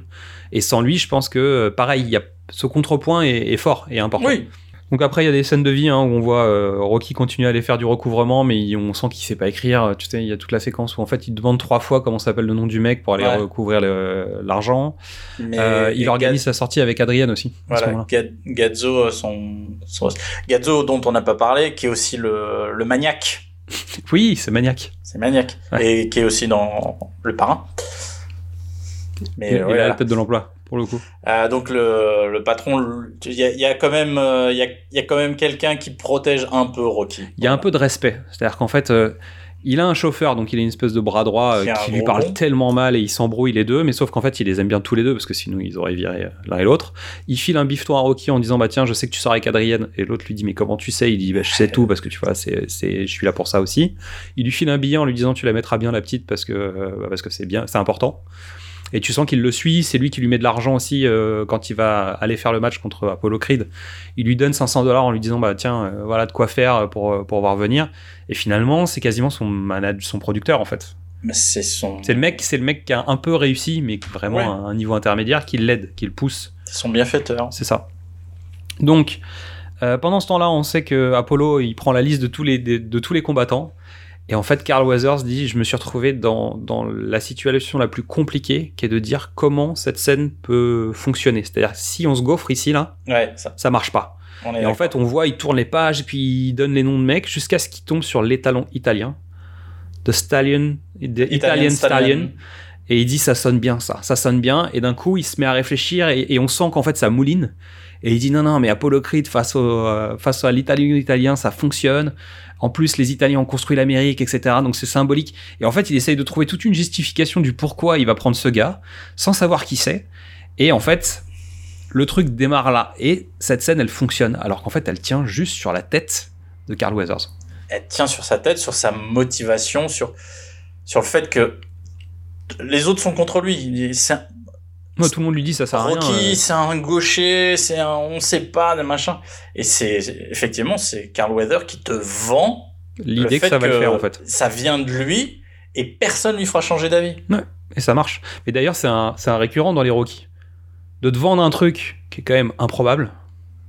Tu vois, euh, même si ça parle de Wepner, hein, donc euh, forcément, ça, ce match est arrivé. Donc il y, a- il y a eu un moment, un truc euh, comme ça. Euh, Webner était quand même euh, pas, il venait Non, pas pas du fin fond du truc. C'était un mec, euh, c'était un pro, il avait des combats à son actif.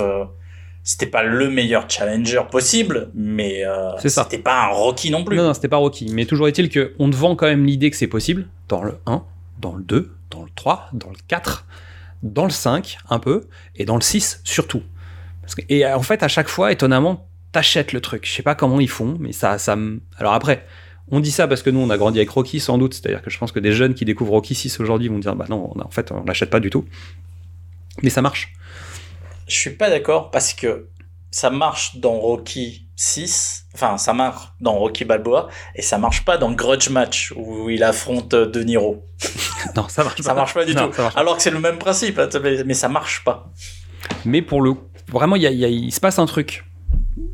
Ils ont réussi à, à structurer, mais c'est à l'écriture, c'est au jeu, c'est à plein de choses. hein. donc euh, ça tient sur Carl Weathers dans ce cadre-là.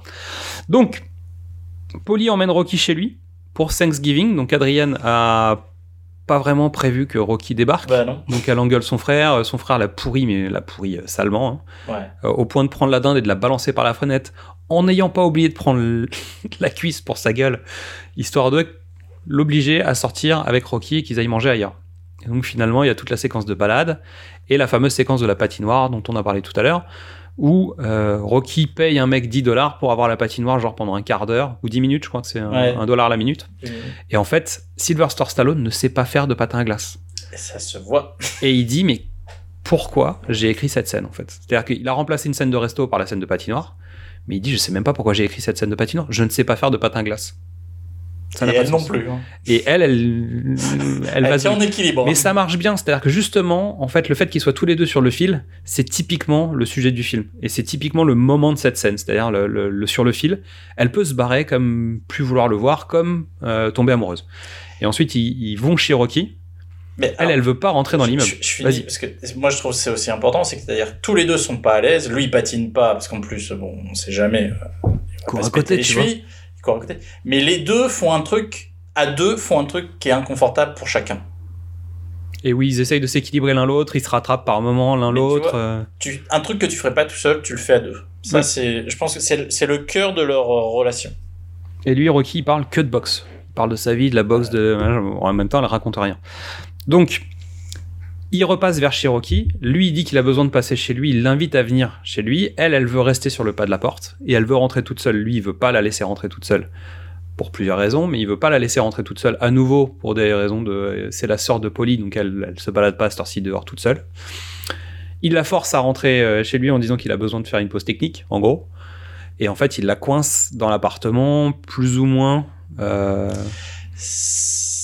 bah, en tout cas, il essaye de pousser à ce qu'elle soit moins timide. Voilà. Mais elle, euh, voilà, elle se laisse euh, entre guillemets faire au début, et puis finalement, elle, euh, elle se libère.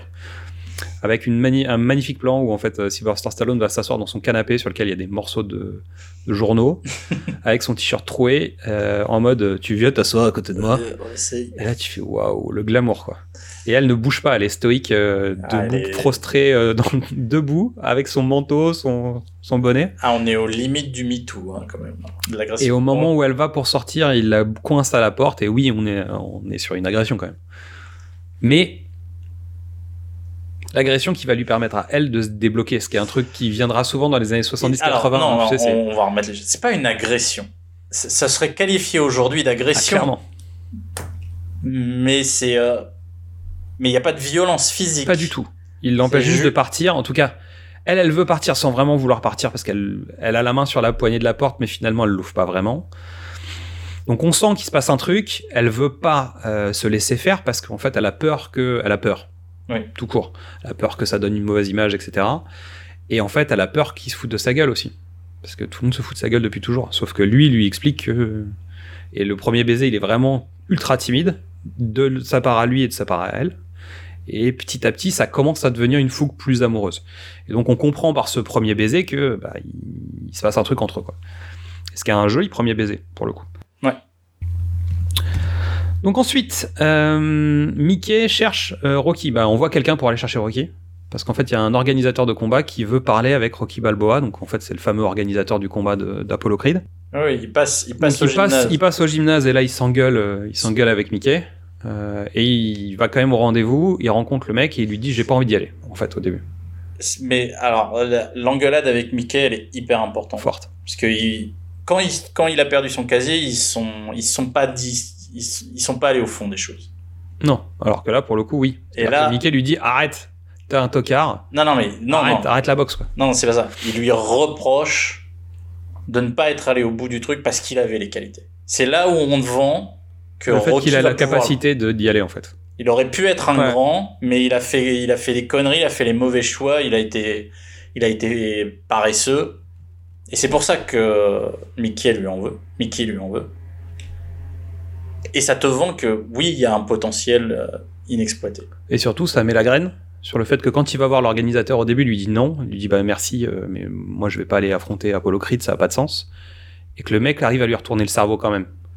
Et qu'au final, il lui dise ok, bah en fait, je vais le faire. Parce que c'est Mickey qui a préparé ce truc, en fait. Alors, c'est Mickey qui a préparé ce truc, mais il y a aussi euh, donc le gars euh, Rocky arrive dans le bureau du promoteur et en pensant qu'il a, il va être sparring, mais le promoteur lui dit vrai. non non, c'est on vous donne votre chance et il lui dit le par- le- il y a un, il y a le quand le promoteur essaye de lui vendre le truc, il dit enfin voilà, c'est le, le pays de la chance machin. Quand est-ce que pourquoi vous diriez non à avoir une chance? Et le il y a un plan sur Stallone qui est le miroir du plan euh, quand il se regarde dans, Dans la glace. dans la glace avec la photo du petit. Et c'est le même regard. Et c'est la, la même intensité, et c'est la même valeur. C'est pas la même valeur de plan, mais il- voilà, on rentre, euh, on rentre en miroir, entre guillemets, sans mauvais jeu de mots. Et c'est là où il se dit Putain, ce que je regrettais au début du film, j'ai cette opportunité. Mickey, Mick vient de m'en mettre plein la gueule. Ok. Donc ça fonctionne. C'est-à-dire, ils te vendent le truc comme ça. Donc ensuite, on voit euh, Rocky qui passe à la télévision avec Apollo où il passe pour un, un crétin, quoi. Mais il regarde ça avec Adrienne depuis chez Polly et Adrienne, en fait, euh, avec euh, beaucoup de fierté. Et puis surtout, il passe un mot à Adrienne pendant le truc, donc il passe encore plus pour un con. Mais lui, il est content, tu vois. Tu, tu sens qu'en fait, il y a que ça qui l'intéresse. C'est-à-dire que il lui fait, il lui fait des preuves d'amour, en fait, comme ça. Donc c'est chouette. Non, et ça, ça prépare aussi le, le fait que Rocky, c'est un mec naturel. Et c'est comme ça qu'il va gagner le public. C'est parce qu'il est lui-même. Et puis ça te prépare la fin. Ouais. Où en fait, le match, c'est rien, en fait. C'est pas ça l'important du film. L'important, c'est d'être capable de tenir les distances, d'aller au-dessus de ses limites et de récupérer Adrienne. Enfin, D'avoir Adrienne, en fait. De, de- de- va- en tout cas, de mériter l'amour qu'elle lui donne. Peut-être. D'une certaine façon. De se réaliser, de se réaliser, et donc euh, de pouvoir être lui-même, et donc d'être mieux avec. Donc Mickey débarque chez Rocky. Et là, c'est une séquence qui est, euh, qui est forte, très forte. Ah, on sent l'impro quand même, beaucoup d'impro. C'est ma scène préférée. Moi aussi. Ouais, bon, on en reparlera quand on fera la liste des, des scènes préférées, mais c'est une scène qui est euh, ultra forte, où en fait Mickey, qui a euh, plus de 70 ans, vient réclamer le droit d'être l'entraîneur de Rocky pour ce match. Parce que, euh, bah parce qu'en fait, il a rien fait de sa carrière. Il a une carrière de boxeur. Il a, en fait, il, met en avant tout ce qui est toutes les forces et toutes les raisons pour lesquelles il devrait être l'entraîneur, mais en fait, c'est juste un mec qui vient faire le bilan de sa vie et qui lui dit j'ai rien fait et c'est- ma seule chance en fait. Donc on t'en donne une, mais partage. En gros, partage cette chance, même si euh, on est en conflit, même si et en fait Rocky l'envoie chier. Et euh, il y a tout ce départ en fait avec Rocky qui s'enferme dans sa salle de bain, Burgess Meredith qui va qui va pour sortir, qui oublie son chapeau, qui ferme la porte. Donc Rocky pense que euh, il est sorti, donc il, il- il Ouais. rentre et le mec finit par sortir. Et ensuite il y a ce fameux plan. Bon, en fait, on entend Rocky qui l'insulte, qui l'engueule, qui dit ouais pourquoi je te donnerais ta chance et machin, pendant que l'autre descend les escaliers euh, comme une âme en peine. Et il se retrouve dans la rue.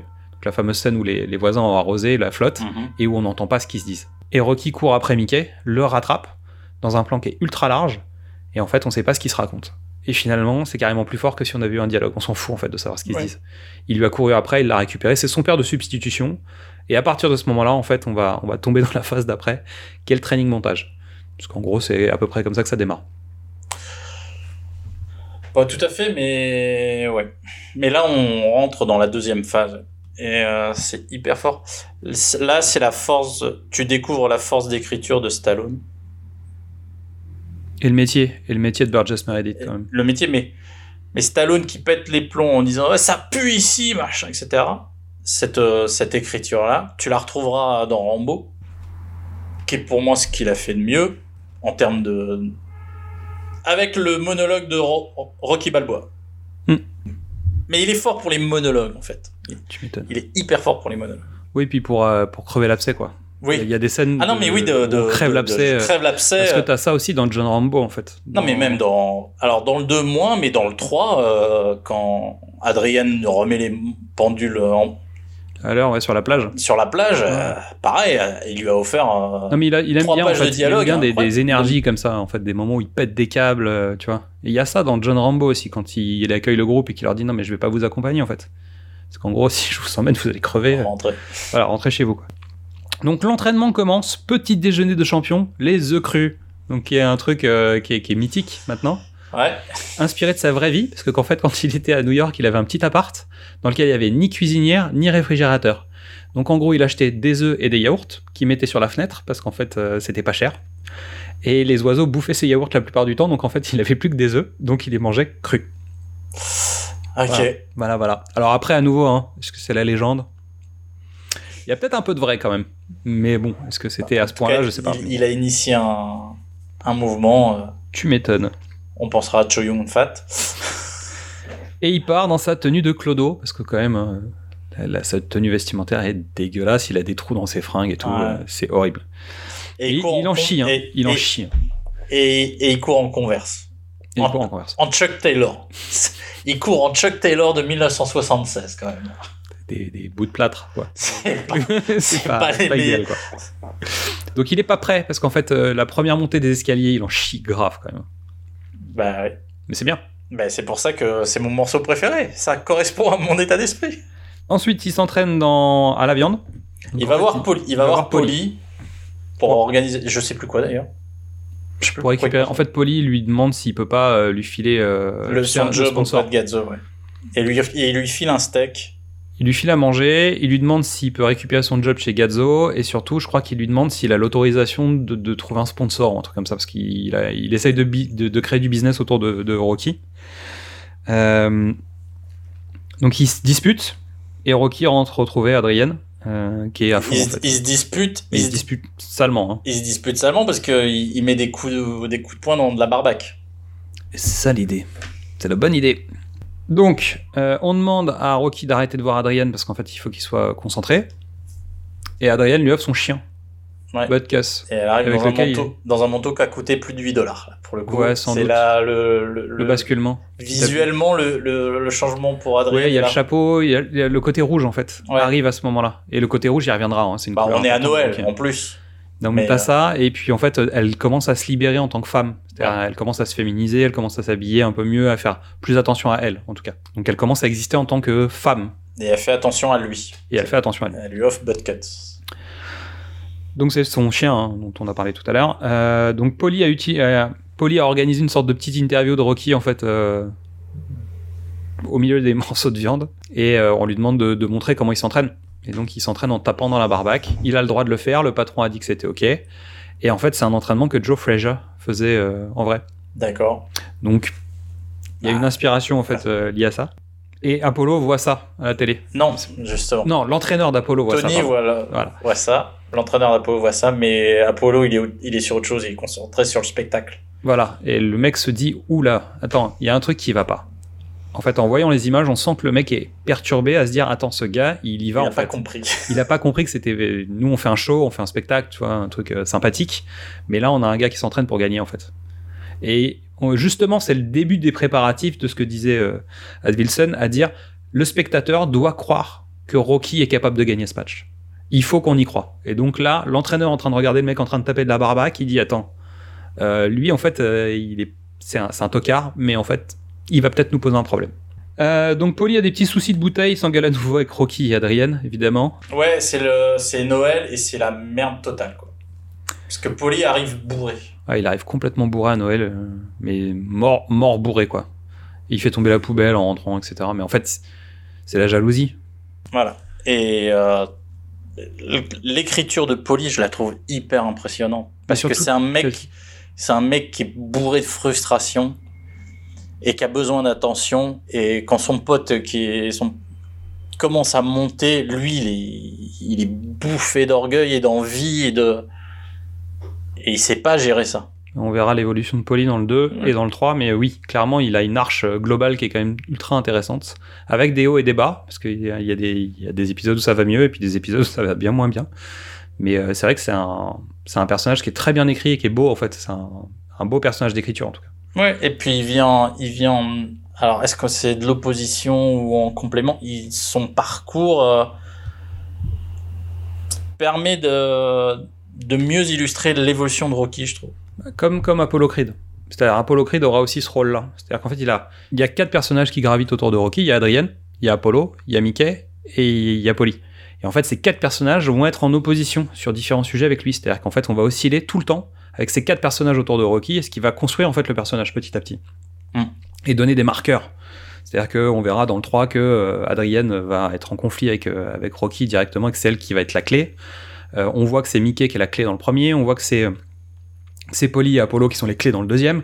Et en fait, chacun va l'aider à des moments différents en fait euh, par rapport à ça. Bon, on en reparlera le moment venu. Et potentiellement, on pourrait imaginer que Polly est en fait la peur de Rocky.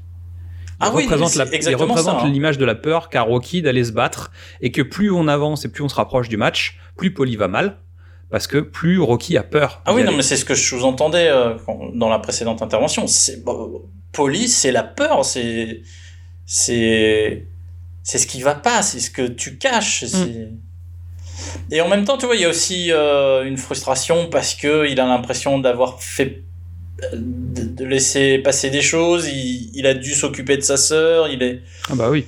il a Et toutes les mauvaises excuses. Il lui en veut, il se planque derrière ça, et il lui dit mais tu me, tu me dois tout, et elle lui dit non mais en fait, euh, remettons les choses au clair, t'es un connard, je te dois rien en fait. Même si, on, on pense bien qu'il a, du cœur aussi poli, en fait. S'il est, s'il est dans cet état-là, c'est parce que c'est un mec qui a du cœur. T'as pas du cœur si t'en as rien à foutre des gens, en fait. T'es t'es pas dans cet état-là, tu te détruis pas quand t'en as rien à foutre de personne. Donc résultat, c'est quelqu'un qui a du cœur, qui s'est loupé, euh, qui, a, qui a pris le mauvais chemin, qui voit son meilleur pote, un, euh, sortir avec sa sœur et être heureux, deux, avoir la chance de sa vie, alors que lui, il a rien, et Ouais. ramasser des miettes, quoi. Et en fait, c'est aussi le problème de Polly sur toute la saga Rocky, c'est qu'il va toujours ramasser les miettes. Même s'il il est pas là, s'il est pas là, en fait, Rocky, il est pas Rocky. Il Ah, a bah, besoin de ce gars. C'est le contrepoint, ouais. Donc on refait une session de montage. Il y a réconciliation quand même avant. Ouais, il y a réconciliation, il lui demande l'autorisation de, de faire de la thune sur son dos, l'autre lui dit vas-y, euh, fais-toi plaisir quoi. Et là, il y a une nouvelle session de training montage. Mais là pour Là, le le coup, vrai. là le vrai, là les escaliers et là le le le, fish- le freeze frame sur la tête de Rocky avec les bras en l'air euh, en haut des escaliers et on va arriver euh, au combat. Le montage, c'est une, c'est une étude importante du, bah, du coup du, du montage, parce que le- plus la saga va avancer, plus les plans vont être courts. Oui. Alors que là en fait, ils sont longs. Et la, la séquence rythmé. en elle-même est courte, avec des plans longs.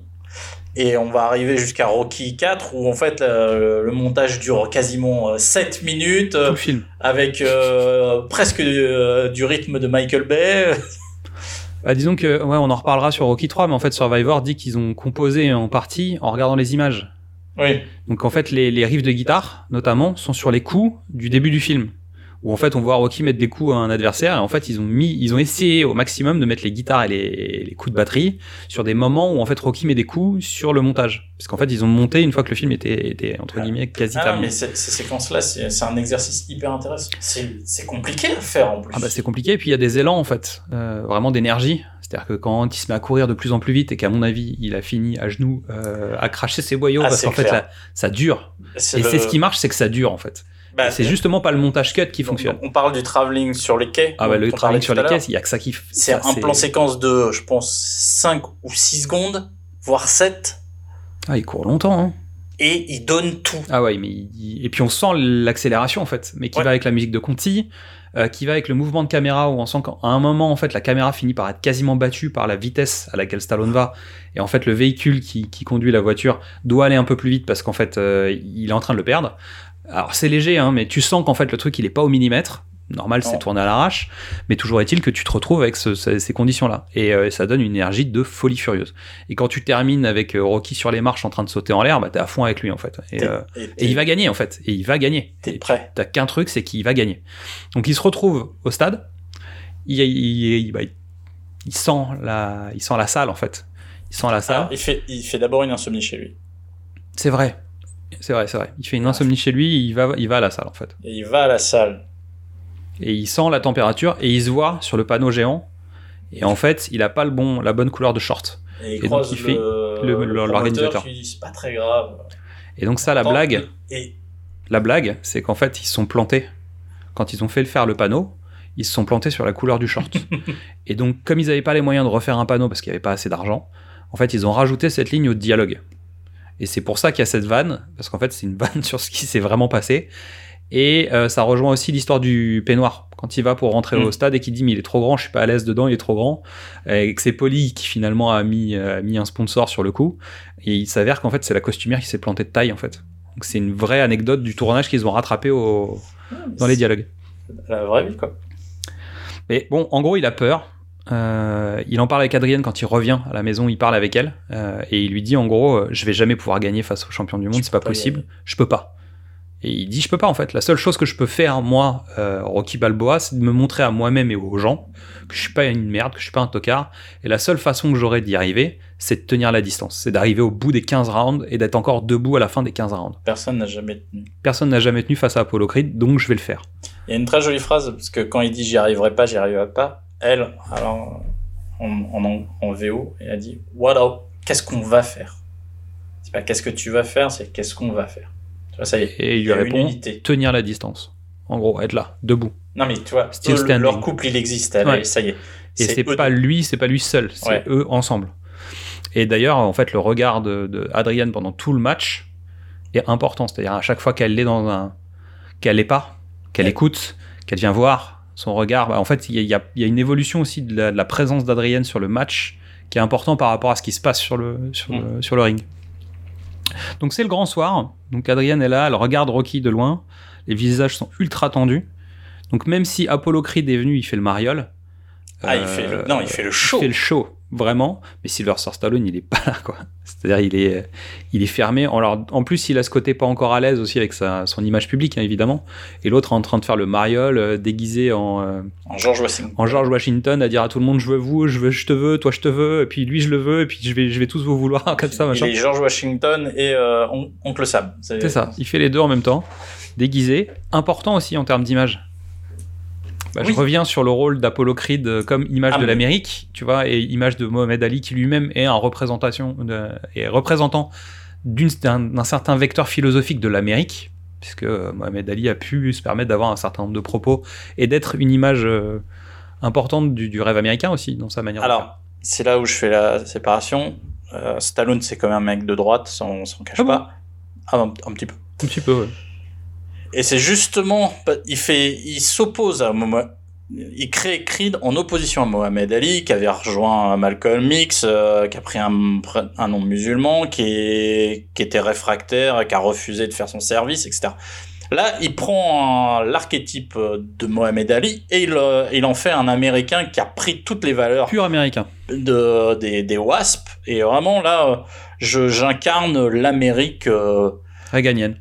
Pas encore, mais presque. blanche, mais j'incarne, voilà, là, on est, on est dans, la, dans le bastion euh, des, fonds, des pères fondateurs. Ah bah c'est clair que Apollo Creed en fait il est pas euh, c'est pas le en fait à aucun moment il va valoriser le fait qu'il est noir et qu'il a réussi aux États-Unis en fait. Non. Il est c'est- il est devenu blanc entre guillemets. C'est-à-dire que si on doit schématiser, c'est un blanc qui a réussi quoi. C'est un Américain. Voilà. Il n'y a, Ouais, pas- a de question disons de qu'il n'y a, pas- couleur. il y a pas de question de couleur, ça c'est l'interprétation que nous on en fait en fait aujourd'hui. Mais euh, à aucun moment il y a une... dans la saga même, je crois qu'ils ils en parlent jamais en fait. C'est évoqué dans le 3 quand ils, quand ils vont à Los Angeles. Et à la limite, il y a une confrontation justement avec Clubber Lang sur le troisième, où Clubber Lang va potentiellement plus assumer sa négritude et son côté euh, noir euh, que Weathers qui, bah, Ah oui, Apollo oui, Creed oui. qui, qui assume pas ça. Sauf, t'as raison, quand ils repartent à Los Angeles et qu'ils vont voir les premiers clubs où il y a que des, des, des noirs en fait dans son, dans son endroit, puisque Los Angeles est connu pour avoir une vraie ségrégation physique entre les noirs et les blancs, et donc un club où il y a que des, que des noirs, c'est normal en fait. Hmm. Mais euh, Clubber Lang représente peut-être plus la, le Black Power, en fait, qu'Apollo Creed. Même Bah, s'il il représente surtout Clubber Lang, mais... euh, Voilà, non mais A- Apollo, c'est le self, c'est le mec qui a réussi quoi. C'est Ouais. le succès américain. Donc euh, tu prends toutes les valeurs américaines. Ok, donc le match commence. Donc John Fraser fait une petite, euh, une petite passe, il vient, et il fait une petite tête, euh, il passe le bonjour, hein, bon, normal quoi, un classique. Donc, premier round. Donc les deux se jaugent, et Rocky prend cher. De toute façon, ça va être principe, euh, Rocky prend cher, sauf que, premier shoot, il aligne Apollo qui tombe par terre. Et Voilà. ça, c'est important. C'est l'histoire de Webner. C'est ça. Et euh, Rocky repart dans son coin, il a le nez cassé. Et ça, c'est important parce qu'en fait, depuis le début du film, il se fait chambrer parce qu'il a jamais eu le nez cassé. Et que pour un boxeur, c'est pas normal. Pas en normal. gros. Et donc là, il est entre guillemets presque content de s'être fait péter le Ça nez par le, le champion du monde. Et surtout, il a fait tomber euh, Apollo Creed qui comprend qu'en fait, il y a un truc qui va pas. C'est pas encore ça, mais ça commence à C'est venir. pas tout de suite. Donc Apollo Creed doit arrêter de jouer euh, parce que Rocky il est pas là pour rigoler, c'est pas un spectacle en fait. Il vient, il vient faire un match de boxe. Round numéro 2, donc Rocky commence à mener le match et là tu commences à être avec lui et ça se passe bien. Et donc là tu as un montage des rounds et on en arrive quasiment euh, au 15e assez vite en fait. Alors en fait, euh, la structure est importante parce qu'elle sera répétée dans le 2 et cette structure-là est importante pour le 3. T'as les deux premiers rounds en entier. Euh, on est toujours à l'extérieur jusqu'au au premier KO. Oui. Et là, tu rentres dans le, dans le round et tu filmes les mecs euh, En steadicam. en steadicam à l'intérieur. Ce qui change tout hein, aussi. Ah, mais Par ça- rapport à la façon de filmer le- la boxe, ce qui était important, c'est que Garrett Brown explique que le stead, à ce moment-là, permet en fait de masquer ce qui n'était pas le cas avant, où en fait on filmait des mecs de l'extérieur, on voyait qu'ils se mettaient pas des coups. Là, l'avantage, c'est qu'en fait, le meilleur moyen de sentir un coup quand il va passer, c'est d'être au-dessus de l'épaule de celui qui va le prendre, en gros. Et le steadicam te permet de faire ça. Et c'est pour ça qu'ils sont sur scène. Euh, ça permet d'avoir un truc très dynamique, de tourner autour du, du- du ring. Et en plus, dans leur cas, ça permet de masquer complètement ce qui se passe autour, puisqu'en fait, tu fais pas des plans larges. Les quelques plans larges qu'on voit, c'est des plans de stock shot la plupart du temps, où en fait, on voit une foule euh, et on sent, euh, surtout avec les versions euh, Blu-ray 4K, etc., tu sens quand même que c'est des plans qui sont pas tournés avec le même matériel. Et, euh, et en fait, il, il est vraiment sur le, le- le ring avec les, euh, avec les combattants. Alors, on repasse quand même sou- souvent à l'extérieur du ring pour, bah, justement, pour placer. Textualiser. machin, Et puis, bah, t'essayes d'avoir quand même un truc euh, qui ressemble visuellement à ce que les gens regardent à la télé ou, vivent dans les salles. Euh, anecdote très rigolote. Enfin, anecdote, sympathique. Euh, il prépare le combat. Et Avilsen fait Ok, qu'est-ce qui se passe? Et Stallone fait Bah, ils se battent. Ouais, mais qu'est-ce qui se passe? Qu'est-ce qu'on filme Ah, oui, c'est pas, pas une mauvaise idée. Donc en fait, ils font un jour de tournage qui part à la poubelle, parce qu'en gros, c'est un, c'est inutilisable, Mm. parce qu'en fait, ils savent pas du tout ce qu'ils font. Donc Avicen demande à Stallone d'écrire le combat. Il écrit le combat. ouais. Il écrit le combat plan par plan, et chaque jour, en fait, ils vont répéter comme une sorte de chorégraphie de danse, hein, euh, le combat, euh, et l'améliorer chaque jour un peu plus. Et en gros, sur les 28 jours de tournage, il y a 7 jours qui sont, qui sont sur le combat. Quand tu, quand tu sais que ça représente, je sais pas, 15% du film, c'est que dalle, en fait. Ils ont tout bâclé autour pour pouvoir avoir un maximum de temps pour Mm. shooter le, le- Mais parce que. c'est ça qui est important. hein. D'accord. Le climax est là, donc. euh, Évidemment. Mais sur 28 jours, t'as 7 jours qui sont dédiés au tournage juste du match. Donc voilà. Donc structure, les deux premiers rounds en intégralité, ellipse, et on arrive sur les deux derniers rounds. C'est ça. Où tous les enjeux sont, sont là. Donc, on termine sur le fait que Rocky ne gagne pas en fait euh, le match, mais se relève. Et Carl Weathers parle de cette scène aussi, où en fait il le fait tomber, il le met KO au 14e round ou un Au truc comme ça. 14e, il le met KO, il Et se relève. Il se relève. Et Carl Weathers dit J'ai à nouveau eu ce, ce problème de devoir jouer un truc qui est la tête du merde, c'est pas possible en fait. C'est-à-dire Le, le découragement. Non, mais le découragement du mais attends, le mec se fout de moi en fait. C'est-à-dire reste par terre, quoi, tu vois.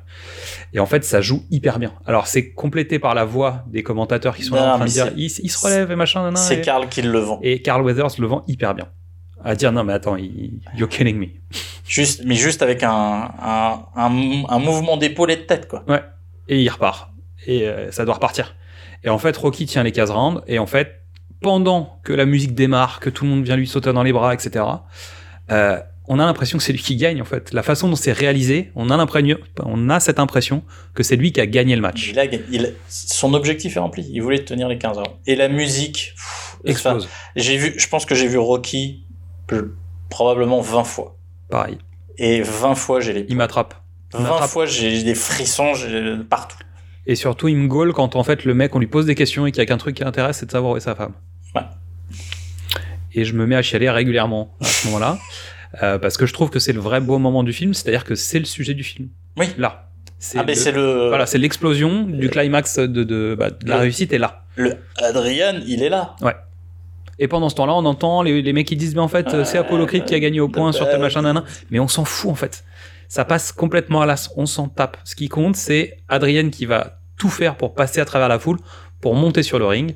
Polly est en train de se faire empêcher par un policier euh, de monter, c'est elle qui en profite pour euh, se faufiler. Et finalement, elle lui tombe dans les bras, et euh, on s'aime, je t'aime, je t'aime, euh, freeze frame, fin du film. Alors, c'était pas, c'était pas supposé être la fin du film. Non. Mais euh, Stallone dit, et en fait, le, le pic de sa vie, il est là. Ouais, il y a pas besoin de Le, faire le summum, il fait dans l'image suivante, je redescends à l'image. Donc, donc on, on a arrêté là parce qu'il est au summum. Au début, ils devaient partir tous les deux, euh, main dans la main, dans les vestiaires, dans les couloirs, Ouais, qui, est, qui une des affiches en fait, Ouais. qui est l'affiche. Et, et en gros, ils ont pas fait ça. Ils ont gardé ce moment-là, mais qui est, euh, je veux dire, C'est la meilleure. c'est parfait quoi. Et surtout, ce qui va nous permettre de rebondir sur la suite, puisque c'est le début, en fait, la, le les deux dernières rounds, c'est le début du, du prochain film. Exactement. Voilà, générique. Bon, il n'y a pas de scène post-générique, hein, parce qu'on n'est pas dans les bonnes années, mais euh, voilà. Le, la composition classique, la réinterprétation, version classique du thème de Rocky, moi, me chavire à chaque fois. Non, c'est très bien. Bon, après, t'as, t'es à un tel niveau, tu sais, d'énergie qu'en fait, euh, il te faut le générique pour redescendre quand même. Ouais. Je pense que ça sert à ça. Euh, ton avis sur le film? Je l'ai vu 20 fois en 20 ans ou en 30 ans. C'est c'est un de mes films préférés. C'est un film hyper important pour les prolétaires. Parce que c'est le modèle absolu, Rocky. C'est le modèle des années 70. Moi, je suis né dans les années 70. C'est quand t'as rien, t'as Rocky. Dans les années 80, les gens qui auront rien auront Scarface. Mais ma génération, on a Rocky. C'est vrai. Donc c'est un classique. C'est pas le plus dynamique, mais c'est toujours un plaisir de, le voir, même avec ses défauts, en fait. Euh, moi, je vois pas les défauts. Je les, je les analyse, je suis capable d'aller les chercher, mais en fait, je m'en fous. C'est pas ça qui est important. Alors, Allez, C'est un peu kitsch, mais euh, pour moi, c'est vraiment un instantané d'un lieu, d'une époque et d'une énergie, en fait. Eh ben, je suis pas d'accord, c'est pas un instantané. Parce que, oui, on est un peu dans les années 70, mais c'est intemporel. Le message est intemporel. Le film en lui-même, il est daté. Enfin, il est marqué dans, dans sa on façon est dans la péloche, on Voilà. est dans, on est dans du, du, du 35 pas très beau, euh, pas très bon. On est d'accord. Euh, mais euh, Mais le message, le parcours, l'histoire. l'histoire a Le scénario, en fait, il est intemporel. Ouais. C'est l'avantage. Mais en revanche, c'est vrai que le film en lui-même, il est marqué de son époque, quoi.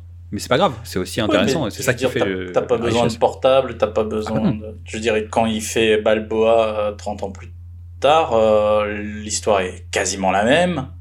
Il n'y a pas de marqueur de son époque plus y a- fort. Bah si, il y a la télévision, il y a. les- Il y a juste ce côté, euh, le, le, le- le déclencheur, c'est euh, la technologie qui fait un combat virtuel, mais sinon tout le reste, c'est là, quoi. Bah, ce serait dans les années 70, pareil. On dirait, euh, t'aurais trois journalistes à la télé et de- deux mecs dans l'équipe qui diraient Ah, le nouveau, euh, il vaut pas Rocky. Oui, ça, Ça marche marche. aussi. C'est juste que là, statistiquement, bon, il y, a il y a une histoire de. Euh, tes trois scènes marquantes? Euh, Mick qui vient supplier. Ouais. Ça, voilà, c'est une évidence. Euh, ensuite, j'ai. Oui, le montage et oui, la fin, évidemment. Euh, Ah, J'aurais pas mis ça. Moi, je, je mets pas mais ça. non, mais c'est voilà, mais pour mettre autre chose, euh, le le doute, la, la nuit d'insomnie, le doute, c'est euh, Ouais, c'est fort. c'est quand même incroyable quoi. Moi, j'ai mis le premier baiser. Alors, j'ai mis les marches parce que le montage, tu vois, mais les marches parce que c'est mythique. Je veux dire, euh, aujourd'hui, si t'as un plan à retenir de Rocky, c'est quoi? Ah ben c'est marche. Tout le monde. euh, Voilà. Euh, je suis d'accord sur Mickey, mais bon, on en avait parlé tout à l'heure. Et euh, le premier baiser. Moi c'est la patinoire. Je préfère la patinoire au premier baiser. c'est vrai, c'est vrai. Et le gadget, la balle. C'est une idée géniale en fait. La, la- la balle qui, qui rebondit tout le temps, qui, avec laquelle il se balade tout le temps. Steve McQueen, Bah oui, la grande évasion. bah oui. Et le chapeau d'ailleurs, il a piqué un, un autre film aussi. C'est euh, bah, inspiré euh, parce que tout le monde trouvait que c'était naze son idée de chapeau là. Et en fait, il l'a piqué, euh, je sais plus qui, mais c'est pareil. Ça. Pour lui, ça crée le costume en fait du personnage. Et finalement, le fait de, se représenter avec les, attraits d'autres personnes. C'est une façon d'exister. Alors, donc on a dit budget 1,1 million de dollars, 225 millions de dollars à travers le monde, dont 117 millions rien que sur le territoire américain. Euh, ça en fait le septième film le plus rentable de l'histoire du cinéma, encore aujourd'hui. C'est pas mal. C'est pas mal. Donc, euh, ok, euh, je crois qu'il y a Paranormal Activity en premier, tu vois, toujours, mais. Ah, c'est paranormal, Blair Witch. ouais, mais septième. Voilà. tu vois, avec les années qui passent, c'est pas mal.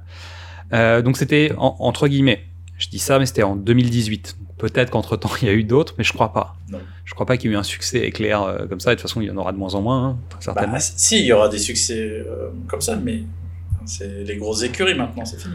Donc en France, euh, succès timide, c'est-à-dire qu'il fait à peine 400 000 entrées euh, l'année de sa sortie.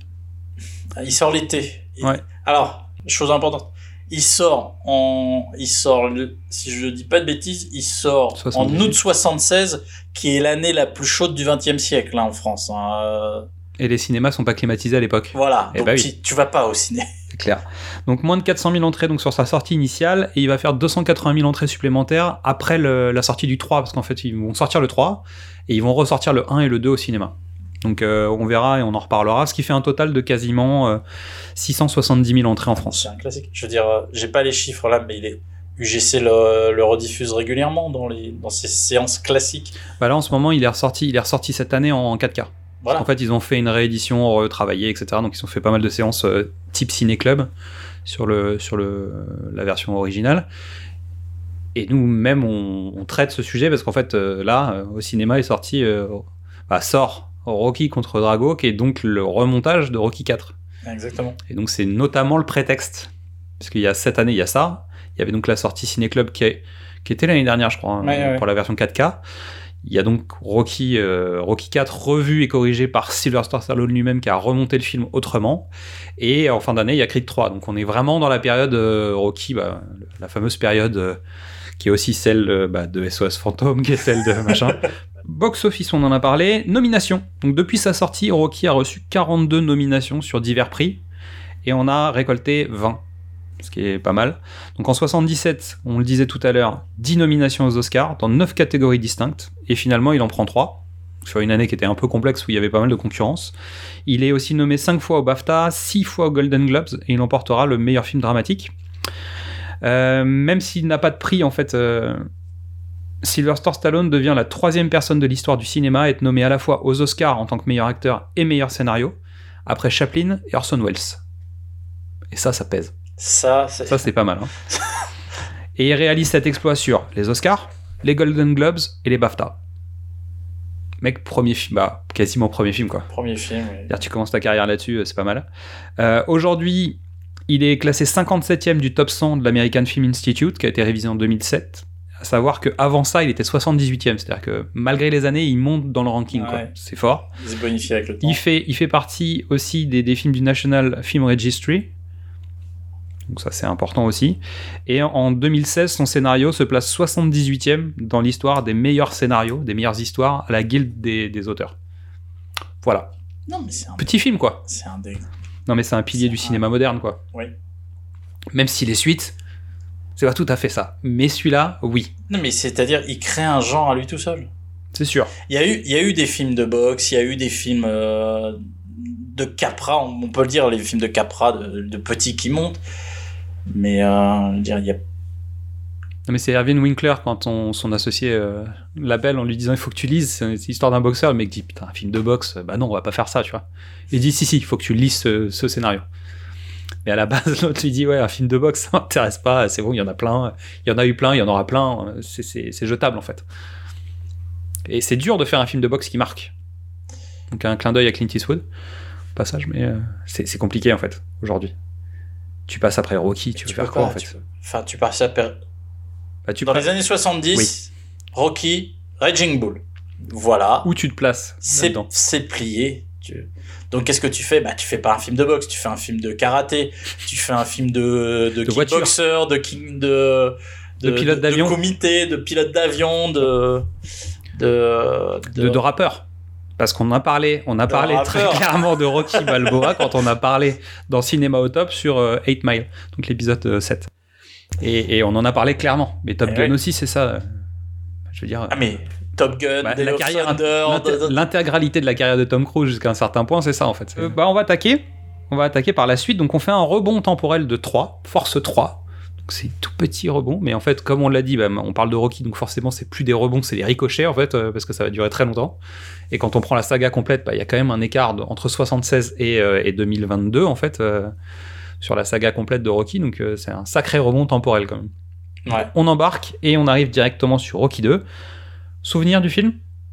FR3, le même soir. Non, non, non, plus compliqué parce que dans l'ordre, j'ai vu Rocky, Rocky 4, Rocky 3, Rocky 2. Ok. Donc tu vois, le, le puzzle, bah, suite aux diffusions euh, télé, j'avais pas de magnétoscope, j'étais j'étais tributaire de, Télé 7 jours, hein, c'était- j'avais pas le choix. Euh, curieux, parce que je voulais savoir euh, ce, qui allait- ce qui s'était passé, mais en même temps, je- comme j'avais vu. Rocky 3, j'avais l'info, je savais un peu, donc je complète un trou, mais qui est pas non plus euh, immanquable.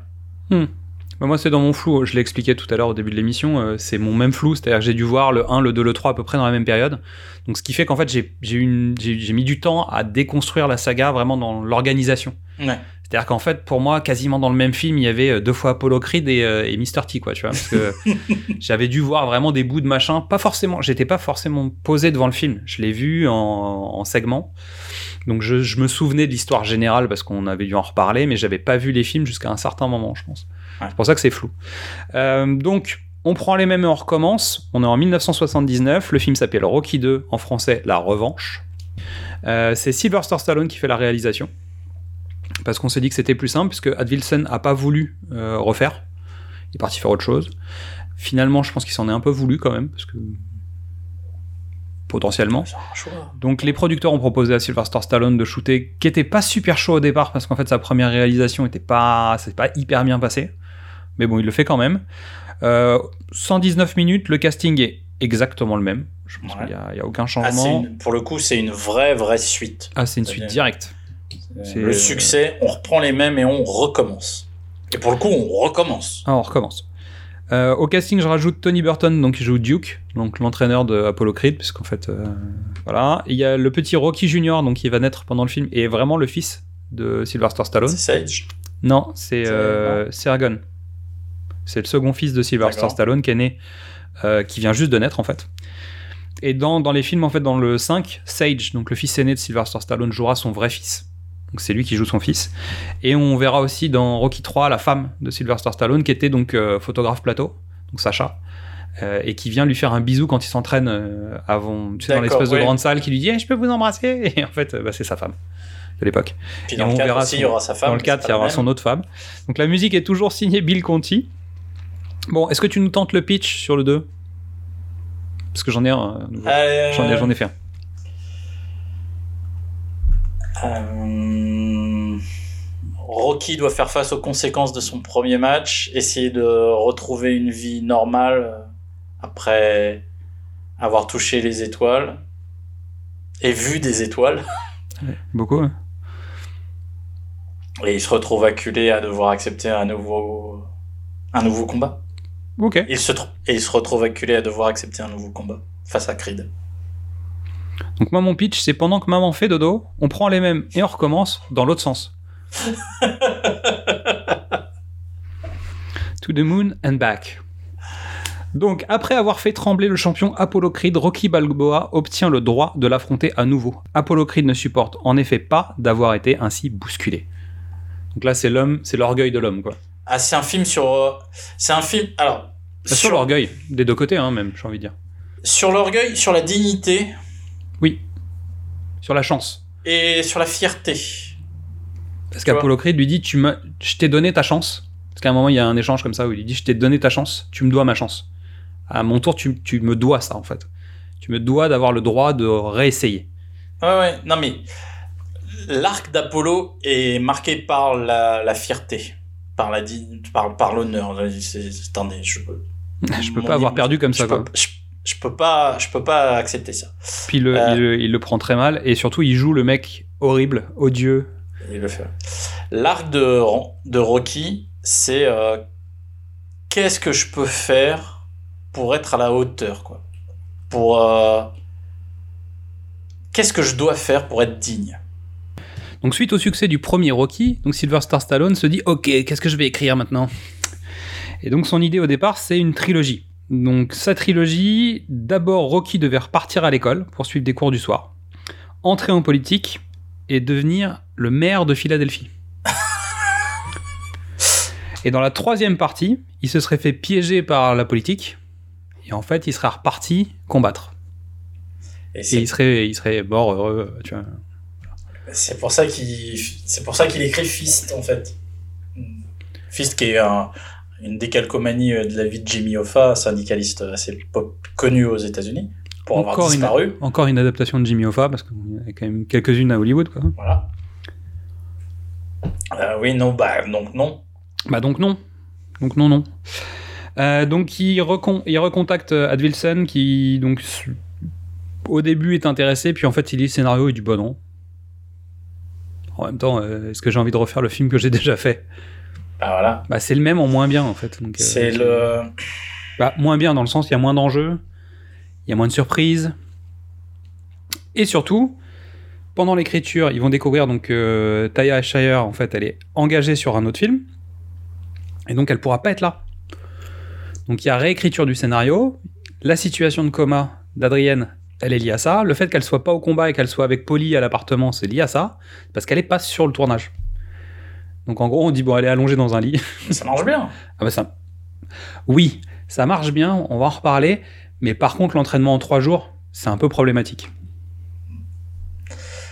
Oui. T'es d'accord avec moi que bon que parce qu'à un moment il précise de- depuis combien de temps a pas eu a eu lieu Oui, le oui. premier Rocky, c'est 10 mois entre le premier et le deuxième. Sauf que le mec pendant 9 mois il a rien foutu. Ah, c'est pas qu'il a rien foutu. Il s'est pas, Il s'est pas vraiment entraîné. il s'est pas vraiment entraîné. Mais euh, quand il accepte, il a 10 mois pour le faire. Quand elle accepte. Non, quand lui il accepte. Après, il y a le coma, machin. Oui, il y a le coma. Mais quand elle elle se réveille et qu'elle lui dit vas-y casse-lui la gueule, en gros, Euh, casse-lui sa gueule parce qu'en fait à nouveau comme dans le premier, si elle est pas là, il peut pas aller combattre parce vrai. que l'énergie vient d'eux. oui. Et dans le 3, il y a Elle aussi est- ce truc, c'est-à-dire que s'ils sont pas en phase, il se passe mais rien. Et il peut pas aller s'entraîner parce qu'en fait, elle, elle est dans le coma. C'est ça, c'est une, histoire de couple. C'est une histoire d'énergie à deux, quoi. C'est euh, un peu comme dans Matrix 4, non? Et même dans le 4, je veux dire, il part, il part et il enclenche une, il enclenche une vitesse quand elle le rejoint en Russie. Lolo. Et c'est pour ça que le 6 est problématique, mais bon. Mais non, c'est bon. On en reparlera. Donc, au final, ils ont beaucoup de tournage. Là, ils ont les moyens. Bah, ils ont un peu plus de moyens. Ils vont passer 45 jours à shooter le match de fin. Ça se voit. Ils prennent plus de temps. C'est mieux fait. Ouais, sauf qu'au découpage, c'est plus dégueulasse. Parce qu'en montage, il y a tellement de rush que parfois, tu sais, tu vas dans le coin droit, puis en fait, euh, le contre-champ est dans le coin gauche. Il y, a- il y a beaucoup de faux raccords, en fait, euh, dans le dernier combat. Je parle même pas du Rocky 3, mais dans Rocky 2, déjà, il y a pas mal de faux raccords, sans doute parce qu'en fait, ils ont plein de rush et ils peuvent faire beaucoup de choses. Et ils ont pas sans doute eu besoin de chorégraphier autant que sur le premier Rocky. Ils ont peut-être pris plus de temps pour laisser le truc se faire, en fait. Eh ben, je suis pas d'accord. Moi, je le trouve plus chorégraphié. Plus. Alors, c'est. Oui, c'est vraiment chorégraphié. Tu sens plus le. Il y avait une énergie un peu brute parce que ils... parce qu'ils ont parce que sur le premier ils ont limite improvisé quoi. Oui. Là, c'est c'est plus calculé et ça c'est plus cinématographique. Donc finalement, c'est meilleur, mais il y a moins de côté Il y a moins de cœur. brut, il y a moins Ouais. de cœur, voilà. Non, mais ça fonctionne. Je suis, je suis d'accord.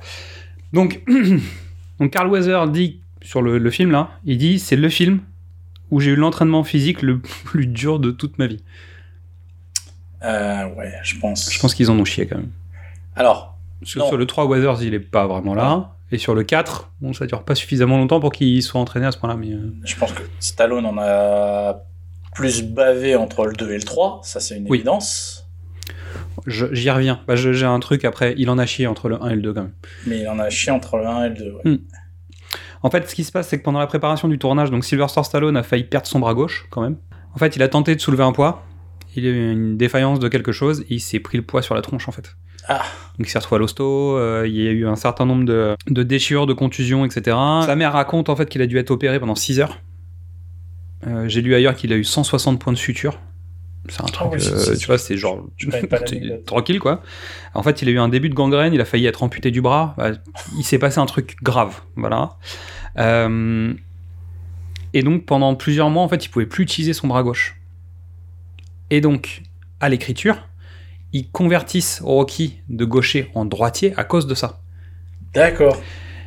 Et ça permet, en fait, dans la narration de créer ce truc et de le transformer en ambidextre de la boxe, parce qu'en fait, il est pas capable de boxer avec le bras gauche pendant un certain temps. Et donc, il s'entraîne au bras droit et il, avance comme ça. Mais euh, t'imagines que le mec a failli perdre son bras. Et donc, il remonte sur le ring face à Apollo Creed et c'est comme ça qu'il gère le truc euh, pour pouvoir, en fait, euh, avoir la fameuse surprise de fin du match, quoi. Qui est une très bonne idée, en fait, au demeurant. Je Ah pense que c'est bah, impossible, sans doute dans les faits. Dans les, dans Dans les le, faits, je dans pense le que temps imparti, Voilà. c'est infaisable. Dans le temps imparti, je pense que c'est impossible. Et il y a de fortes chances que Stallone, en fait, euh, a, a demandé à Weathers d'aller un peu plus costaud, c'est-à-dire ils ont fait un- ils ont fait ça un peu plus. Et je pense que Stallone, il a mal fini quand même. C'est-à-dire que le- il s'est Ah pris bah, des ils méchants coups. hein, quand même. pris des- Il s'en est pris des bonnes. Ouais, on en reparlera sur le 4 parce qu'il y a aussi une autre histoire sur le 4 mais qui est plus connue. Mais euh, déjà rien que ça c'est pas mal. Euh, dans les petites anecdotes casting, donc Chuck Wepner, donc le fameux boxeur qui a inspiré l'histoire de Rocky, devait venir jouer un entraîneur mais il a été tellement nul sur les essais qu'en fait ils l'ont pas pris. Ils ont fini par euh, supprimer le rôle pour justifier le fait de pas l'avoir euh, fait venir. J'en profite, il y a un film euh, qui s'appelle Chuck, je crois, euh, avec Liv Schreiber qui raconte l'histoire de Chaco Epner, qui est pas mal. Et, Ok. Il y a un moment, en fait, Rocky s'entraîne avec un. Il a un sparring. Et en fait, c'est... il est joué par Roberto Duran, qui est donc un ex-champion du monde de boxe. Normal, quoi. Mais en fait, dans le 2, on a aussi fait venir des célébrités, c'est, marrant, quoi. Mais il y a beaucoup moins d'anecdotes, en fait, sur le, sur le 2, qui, à mon avis, euh, vraiment a pas nécessité. Le 3, en fait, tu prends plus de temps. Il se passe autre chose, tu essayes de, de redynamiser. Il y a un peu plus d'anecdotes sur le 3 que sur le 2. Le Bah, 2, le il y a- 2, finalement, il y a peu de choses. Quoi. Le 2, t'es dans une logique de production, quoi. Il faut qu'on sorte un film parce qu'on va capitaliser sur, sur le succès du premier. Puis trois ans après, quand tu vois les problématiques qu'ils ont eu en prod, potentiellement l'accident de Stallone, etc., ça, ça doit complexifier un peu le- la, la production quand même. Stallone lui-même est pas très satisfait du film. euh, Bah, tu sens le truc un peu bâclé pour que ça rentre dans les clous de euh, on va faire des sous avec, euh, avec la suite. Euh, tu penses aussi que bah, si le réalisateur revient pas, c'est aussi parce que le scénario il est moins bon. Quand tu as envie d'écrire une trilogie, que finalement tu fais autre chose, bah, je pense que c'est aussi peut-être une certaine frustration. Donc il y, a- des chances qu'on soit dans un truc où euh, tout le monde n'est pas hyper content de ce qui s'est fait. quoi. Après, en termes d'histoire, hum, Stallone injecte ce qu'il a vécu dans, dans ses films. Euh, le premier, c'est toute sa frustration de pas percer. Euh, On en parlera dans le 3, mais c'est pour moi, c'est la peur du. Pas de l'imposteur, mais. Dans le 3, c'est presque le syndrome de l'imposteur, mais de savoir est-ce que je. Est-ce que je mérite vraiment ma Est-ce place que je mérite ce que j'ai eu avec ce que j'ai fait jusqu'à présent? Dans le 2, qu'est-ce que, qu'est-ce que tu veux qu'il raconte? Il triomphe, il est. Il, tout va bien, il est pété En fait, il raconte, il raconte l'évolution post-Rocky. Et notamment le fait de se retrouver à la télé dans le, sous le feu des projecteurs, etc. Quand il fait sa première publicité, je pense que c'est ce qu'il a vécu lui. Oui, ah non, à se retrouver sur des plateaux, des pubs, des machins, à dire mais euh, en fait ben, je, suis, je, suis, je, suis, je suis encore un tocard. C'est-à-dire il y a encore, euh, il a encore cette image de lui du Rocky 1 au début du film. Sauf que il y a la gloire à ce moment-là, il y a l'argent, il y a plein de choses qui se passent. Et finalement, il a peut-être plus faim en fait. Il a moins faim. Bah, c'est pas ça, mais ce qui, ce qui arrive à Stallone n'est pas, est pas très intéressant pour Rocky, Ah bah non. pour faire un Rocky. Bah, c'est notamment ce que lui reproche Mickey euh, dans le film. C'est lui dire en fait t'as plus la dalle. Oui. Et c'est encore pire dans le, dans le 3. C'est-à-dire que c'est la continuité du truc en disant bon, ok, euh, on a fini par euh, clôturer l'histoire d'Apollo Creed dans le 2. Et c'est ce qui va se passer. Et dans le 3, on lui dit mais t'as plus, plus envie en fait. T'as plus la niaque, euh, il te faut l'œil du tigre et on va, te, on va te donner l'œil du tigre. Mais finalement, c'est l'épisode de transition, ce qui est souvent le cas en fait dans une trilogie, parce que je pense qu'on peut considérer les trois premiers comme une trilogie fermée. Et le 4 va venir réouvrir la saga, mais en fait, théoriquement, tu peux finir après avec Clubber Lang et euh, Ah bah, ça marche quoi. Tu finis, puisque le, le dernier plan de, de Rocky 3, c'est un super plan. Enfin. Ouais. Et le 4 vient réouvrir le truc, mais finalement, ils ont réussi à le greffer correctement. C'est-à-dire que la greffe prend bien. C'est-à-dire que le Rocky 4, il est logique dans, dans la continuité. C'est un réveil trop matinal, quasi nocturne. Une nuit d'hiver glaciale, la fatigue et le froid vous tétanisent. Mais nous allons vous réchauffer avec la bande-annonce en anglais de Rocky 2, La Revanche.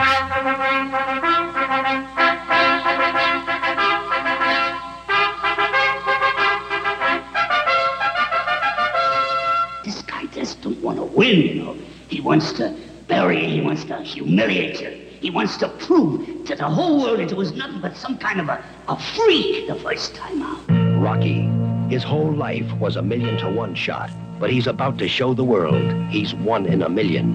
Why don't you stand up and fight this guy hard like you done before? That was beautiful. Rocky 2, the story continues. I was wondering if uh, you wouldn't mind marrying me very much. I do. Thanks.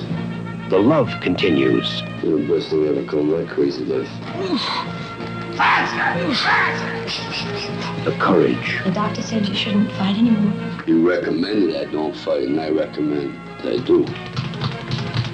The challenge. I want all of America, I want the whole world to see me destroy this man after two short rounds. Rocky, do you think you have a chance this time against Apollo? I don't know, he looks pretty mad. The hope. I never asked you to stop being a woman, you know. Please, don't ask me to stop being a man. Please! What? The tears. He's gonna get hurt because of you. Well, if he goes blind, you walk away. I can't. I love him. You. The joy. He's really Oz? Adri, I can't believe you've done this. The pain. Don't worry about nothing. You Just Sleep as long as you want, okay? I'm gonna be here when you wake up. The struggles, You go back to being a two-bit nut. the dreams, I think we ought to knock his block off. Absolutely. You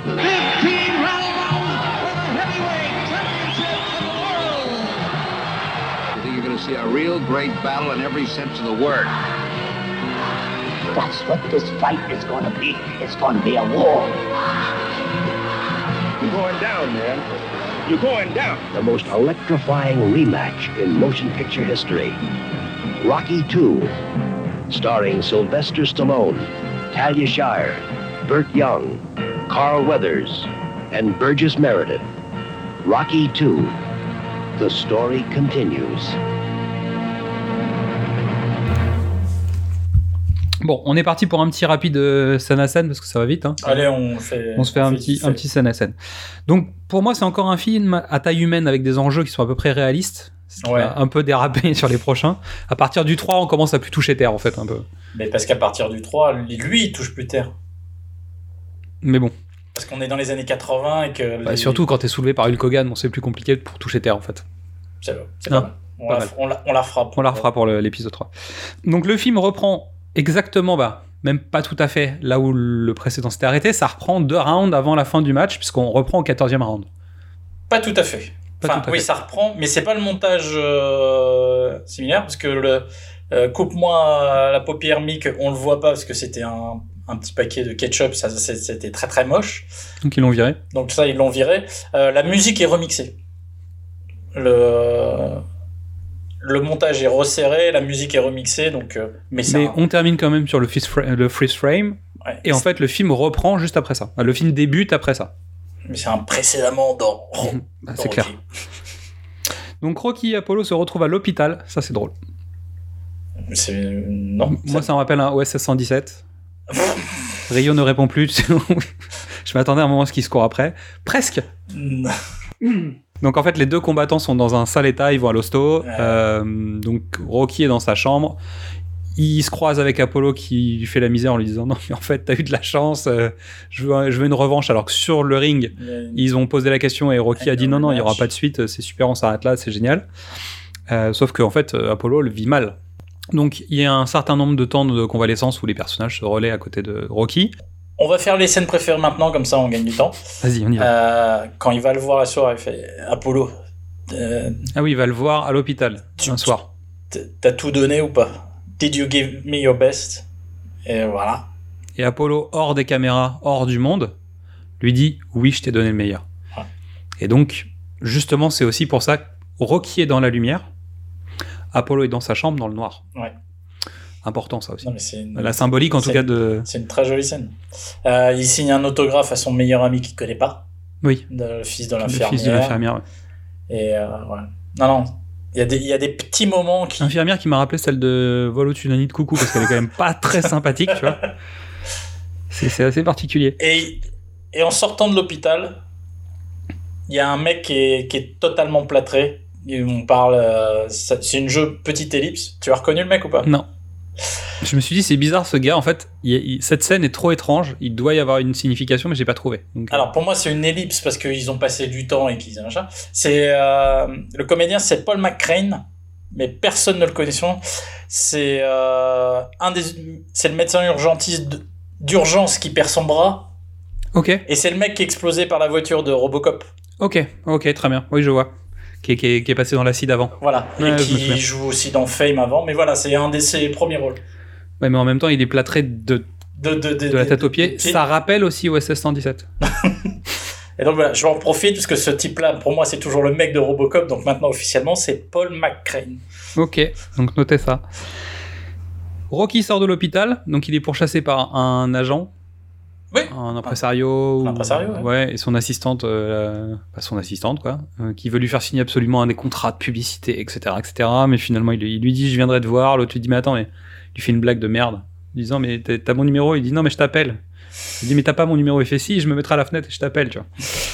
Bref, et il emmène Adrienne Ozo, qui est, une re- qui est un clin d'œil au premier film. Où en fait le, le bras droit en fait de, de Gazzo lui disait ouais euh, elle est un peu débile, emmène-la au zoo, les débiles ils aiment bien le zoo quoi. Et, euh, et donc il emmène Adrienne au zoo. Il parle au tigre et il demande Adrienne en mariage. Tigre qui va revenir sur son blouson euh, juste après. Donc mariage en petit comité. Le prêtre est important Ouais. parce que le prêtre reviendra. Il est marrant. C'est marrant. C'est un prêtre italien et comme Rocky Balboa parle pas italien, c'est drôle parce que quand il ira lui demander plus tard, il y aura une espèce de quiproquo. euh. Donc, son ancien boss lui demande de, de- bah, lui propose d'investir dans l'immobilier avec son argent. Et en fait, Rocky lui comprend l'IMO. Oui, Alors, en tout cas, dans la version, d'accord. il y a une blague en tout cas en français qui est il faut investir dans l'IMO. Euh, il faut que tu mettes l'argent sur l'IMO. Et l'autre, tu dis, ben attends, mais moi, j'ai pas besoin des voitures, en fait. Et euh, en gros, il y, a- il y en a un qui parle de Il l'immobilier ouais. et l'autre parle de li- Rocky est limousine. pas prêt à gérer son argent. C'est ça. C'est gentiment dit, quoi. Ah bah c'est très propre. Et donc tu comprends après que bon bah il va rentrer, euh, il va rentrer chez lui avec sa femme dans les bras. Il passe à côté des chanteurs de rue, donc avec son frère hein, qui est toujours là, et il chante une petite chanson dédiée aux mariés. Puis après il ramène Adrienne chez elle, euh, même si bah chez eux, dans leur appart, c'est-à-dire qu'ils sont tous les deux plutôt bien sapés, même si lui il est euh, ça bien sapé dans les années 70. Euh, et ils arrivent dans cet appartement miteux, ils se retrouvent euh, tous les deux dans cet appart et ça fait bizarre quoi. Il y a un décalage. Ca- Non, mais retour à la case départ. C'est ça. Et là, petit à petit, on va se rendre compte qu'avec l'argent, Rocky, bah, il a les doigts qui brûlent quand même.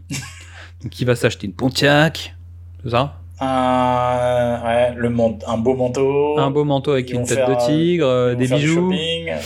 Euh, Il y a toute une session shopping, donc on sent qu'en fait, il est en train de cramer sa thune. Quoi. Et pendant ce temps-là, Apollo, lui, il subit les foudres du public, il prend des lettres d'insultes. C'est-à-dire qu'il se, il se récolte tout le bad buzz, en fait, ce qu'on appellerait aujourd'hui du bad buzz. Comme quoi, il n'y avait pas prend- besoin de Twitter pour, pour Ah ouais, vivre mal les se choses. Incendié, quoi. Pendant ce temps-là, lui, Rocky, il vit sa meilleure vie, hein, parce qu'ils vont à l'hôpital, euh, Adrienne est enceinte, euh, donc euh, tout va bien. Et il y a la fameuse scène de la pub où il joue l'homme de Cro-Magnon, Ouais. qui est quand même une douleur, je trouve. Puis, puis lui-même, une version parodique de lui-même, c'est la. Avec le steak sur la tronche, là. Ça pique. Ouais, ça mais pique. parce que parce qu'il faut il faut creuser quoi, faut abattre faut abattre le mec. Et ça, il est humilié, en fait, pour le coup. euh, il est humilié dans sa chair, il est humilié dans sa façon, de- dans son éducation. Parce qu'en gros, on lui fait comprendre qu'il sait pas lire. Ah et bah, que- il sait pas lire, il arrive pas à enfin, lire. En tout cas, pas très bien à lire. Et donc, résultat, après, il lit des romans à l'eau de rose. Plein de romans à l'eau de rose. Ça rappelle euh, les vestiges du jour, je vous en prie. Hein, je suis en train de battre les records d'audience sur les vestiges du jour. Donc, écoutez les vestiges du jour, ça fait plaisir à Mystery. Donc c'est sur les films de l'amant. Mais c'est très bien. Et puis voyez le film surtout. Hein. Oui, moi je suis pas très je dis pas des trucs très intéressants. Regardez. Et ensuite, euh, il essaye de trouver un job. Et c'est pareil, c'est une- c'est un moment qui est particulier. Comme on le disait dans le film précédent, euh, c'est les années 70 aux États-Unis, c'est compliqué. Euh, la crise du pétrole, deuxième, vient de passer, on est en 79. Voilà. Et puis il a pas les codes, il est il a pas l'éducation, a Et puis il a l'image, en plus. il a l'image. ouais. Et donc il se retrouve à, en fait, à pas avoir de, il a pas de diplôme, il a pas d'expérience. Il est Rocky Balboa et il a beau être à Philadelphie et être l'image de Philadelphie et la valeur euh, forte de Philadelphie, bah, personne veut l'embaucher. Même si tout le monde euh, est prêt à faire une photo, euh, avoir un autographe, etc., il trouve pas de job. Et il se retrouve à aller voir Sharky euh, à l'usine.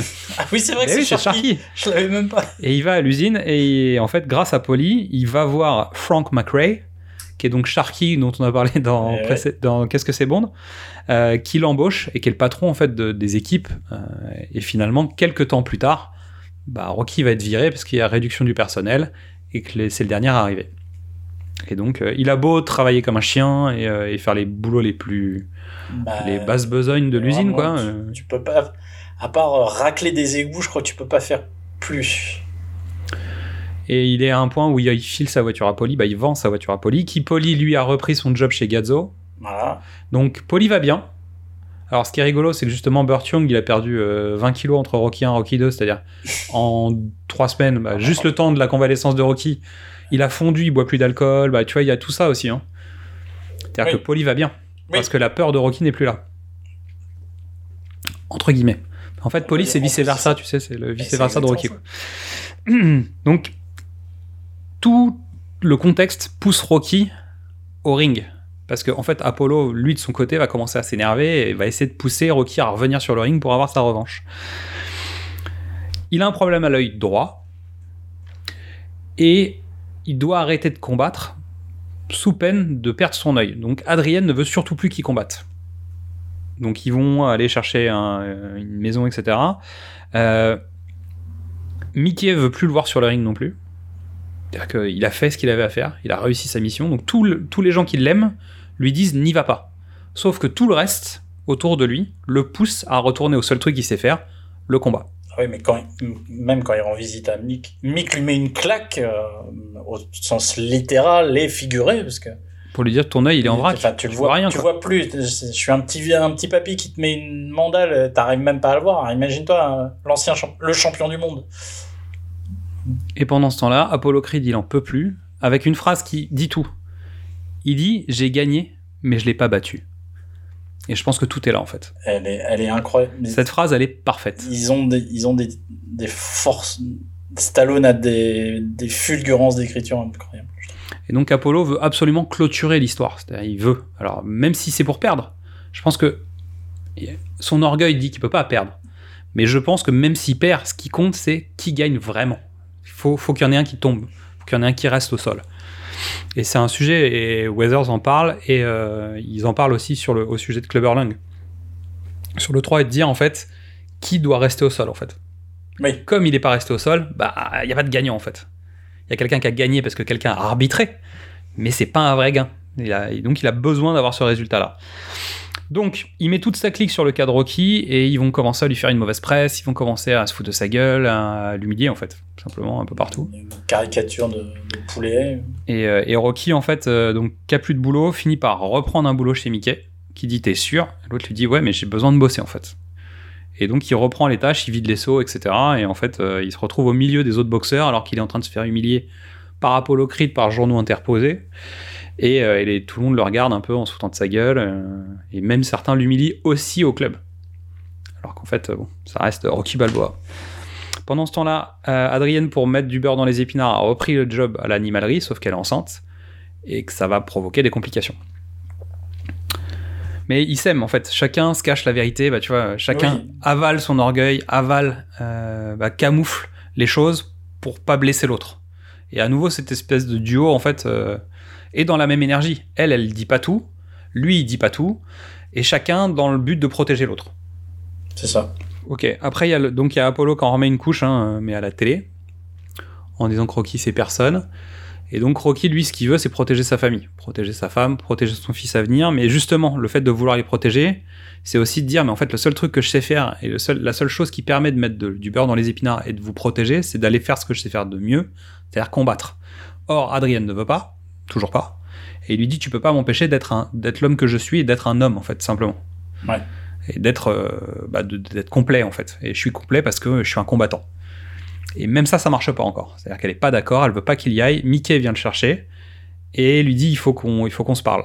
Et donc elle les regarde partir, mais elle a pas envie. Et à nouveau, comme on disait sur l'énergie du couple, pour l'instant, Rocky peut pas aller combattre parce qu'Adrienne n'est pas d'accord.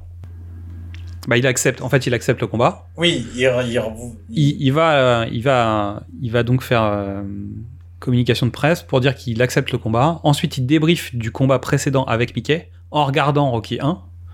Donc un classique du cinéma, hein. c'est-à-dire tu regardes le montage du film pour, pour parler du film d'avant. Je sais pas qui filme, hein, mais bon, en tout cas, il y, a- il y a donc un montage du film.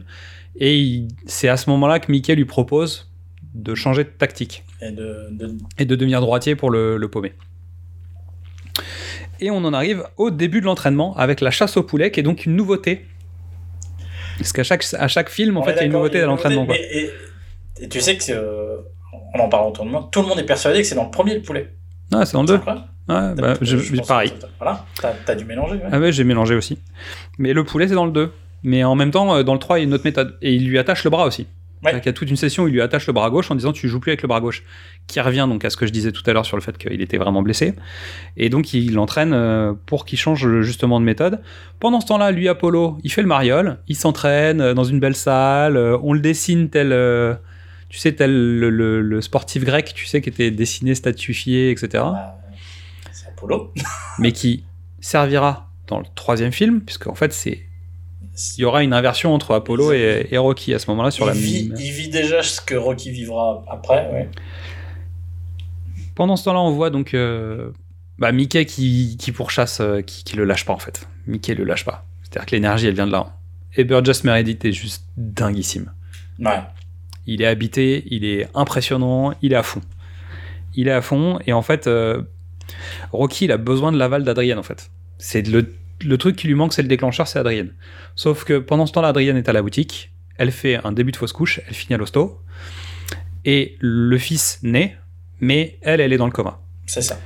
Et donc, ça fait basculer le film dans un drama différent. Donc, est lié au fait que Talia Shire est pas disponible pour faire le film. Donc, réécriture.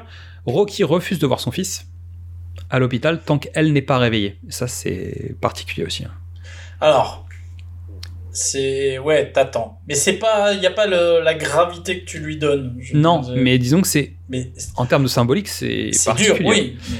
Mickey vient en disant non non mais tu dois tu dois te préparer à combattre le, le champion et le gars dit mais je, en fait j'en ai rien à foutre je bouge pas d'ici et en fait Mickey reste avec Stallone avec euh, avec Rocky Balboa euh, à l'hôpital Rocky dès qu'il a plus le droit d'être dans la chambre de Adrienne il va à l'église pour prier et Mickey donc qui est donc on découvrira plus tard est juif euh, va aussi à l'église à côté et il attend et il attend que le, le champion soit prêt en fait Ouais. Une fois encore, hein, c'est une de mes scènes préférées parce que parce que Burgess il met tout le poids. Ah bah il met, il met le poids de l'attente, le Ah. poids de tout, de- de- tout est là en fait Ouais. dans cette scène. Jusqu'à ce que euh, Adrienne se réveille, on lui laisse quelques instants, il découvre le petit qui a une touffe de euh, cheveux de dingue, Tu peux faire un truc pour moi s'il te plaît? Va lui casser la gueule, Gagne. défonce-le maintenant. Ah en français c'est Non non non, c'est gagne. Oui. Ouais, c'est Ouais, gagne. gagne. Mais donc au bout d'un moment, elle comprend la- le contexte et elle donne son accord. Euh, et là, et là, et là, bah là on met la musique. Parce que c'est reparti. Allez, montage. C'est maintenant. Hein c'est parti pour, euh, pour le training montage. Donc, chantier avec de la casse à la masse, euh, l'arbre écureuil, bah, tu vois, la totale, quoi. C'est, euh, ça repart. Ouais. Et surtout, donc la course au poulet, donc qui était les marches du premier, où en fait il galère au début, il galère plus à la fin. Là, en fait, il galère à attraper le poulet et finalement il l'attrape très très vite après. Et petit à petit, dans sa course, on voit des gens venir se greffer à la course parce qu'en fait tout le Ah, monde reconnaît Rocky. Balboa. C'est que les gosses qui, dans son entraînement, vont lui courir après. Voilà, voilà. Alors, Alors, on en pense quoi? Alors, Parce que j'ai une anecdote là-dessus. c'est pas bien, Mais c'est bien. mais c'est bien, Mais c'est normal. mais c'est nul, mais c'est normal. Ouais, c'est normal. Donc, le jogging matinal auquel s'adonne Rocky, en vue de préparer sa revanche contre Apollo, s'étend, alors j'ai deux infos, entre 27 km et 50 km. D'accord. Alors peut-être que c'est 27 miles, 27 miles. ouais. donc 50 km. Je pense que c'est ça la réalité. C'est ce qu'en déduit un journal local, le Philly Mag, qui a donc regardé minutieusement et décortiqué tous les monuments où il passe, tu sais, tout son parcours. Et, euh, et en fait, ça conclut en disant qu'il y a de quoi être admiratif des 800 gamins qui suivent euh, Sylvester Stallone 27 dans sa, miles. dans, dans sa, dans sa course pour aller jusqu'aux escaliers où il termine au milieu de la foule des gosses euh, à sauter sur place. En fait, c'est évident, ça marche, tu vois. Ah, c'est Mais c'est c'est kitsch parce que c'est calculé, tu sens le truc qui est vraiment euh, fait pour faire euh, bien, mais ça marche, tu vois. Il y a un côté. euh, Écoute, il y a. Alors, on voit, on voit dans le film des extraits de trucs. euh, tu vois, Stallone avait fait le Muppet Show, et donc, euh, bah, ils reprennent les images pour dire que Rocky fait le Muppet Show, etc. Ils ont juste, en fait, Jim Henson a refait la voix de Kermit pour l'extrait. C'est-à-dire que comme il parle de Sylvester Stallone et que Sylvester Stallone ouais. parle de Rocky, ils ont refait la voix de Kermit la grenouille. Donc Jim Henson a refait une voix juste pour couvrir le fait que c'est pas Stallone mais que c'est Rocky Balboa. Donc, oui, tu te doutes que Rocky, c'est. Ah bah, c'est une célébrité, surtout à C'est une célébrité. Philadelphie. quoi. Non, mais c'est surtout le modèle des enfants. voilà. Ah, c'est sûr.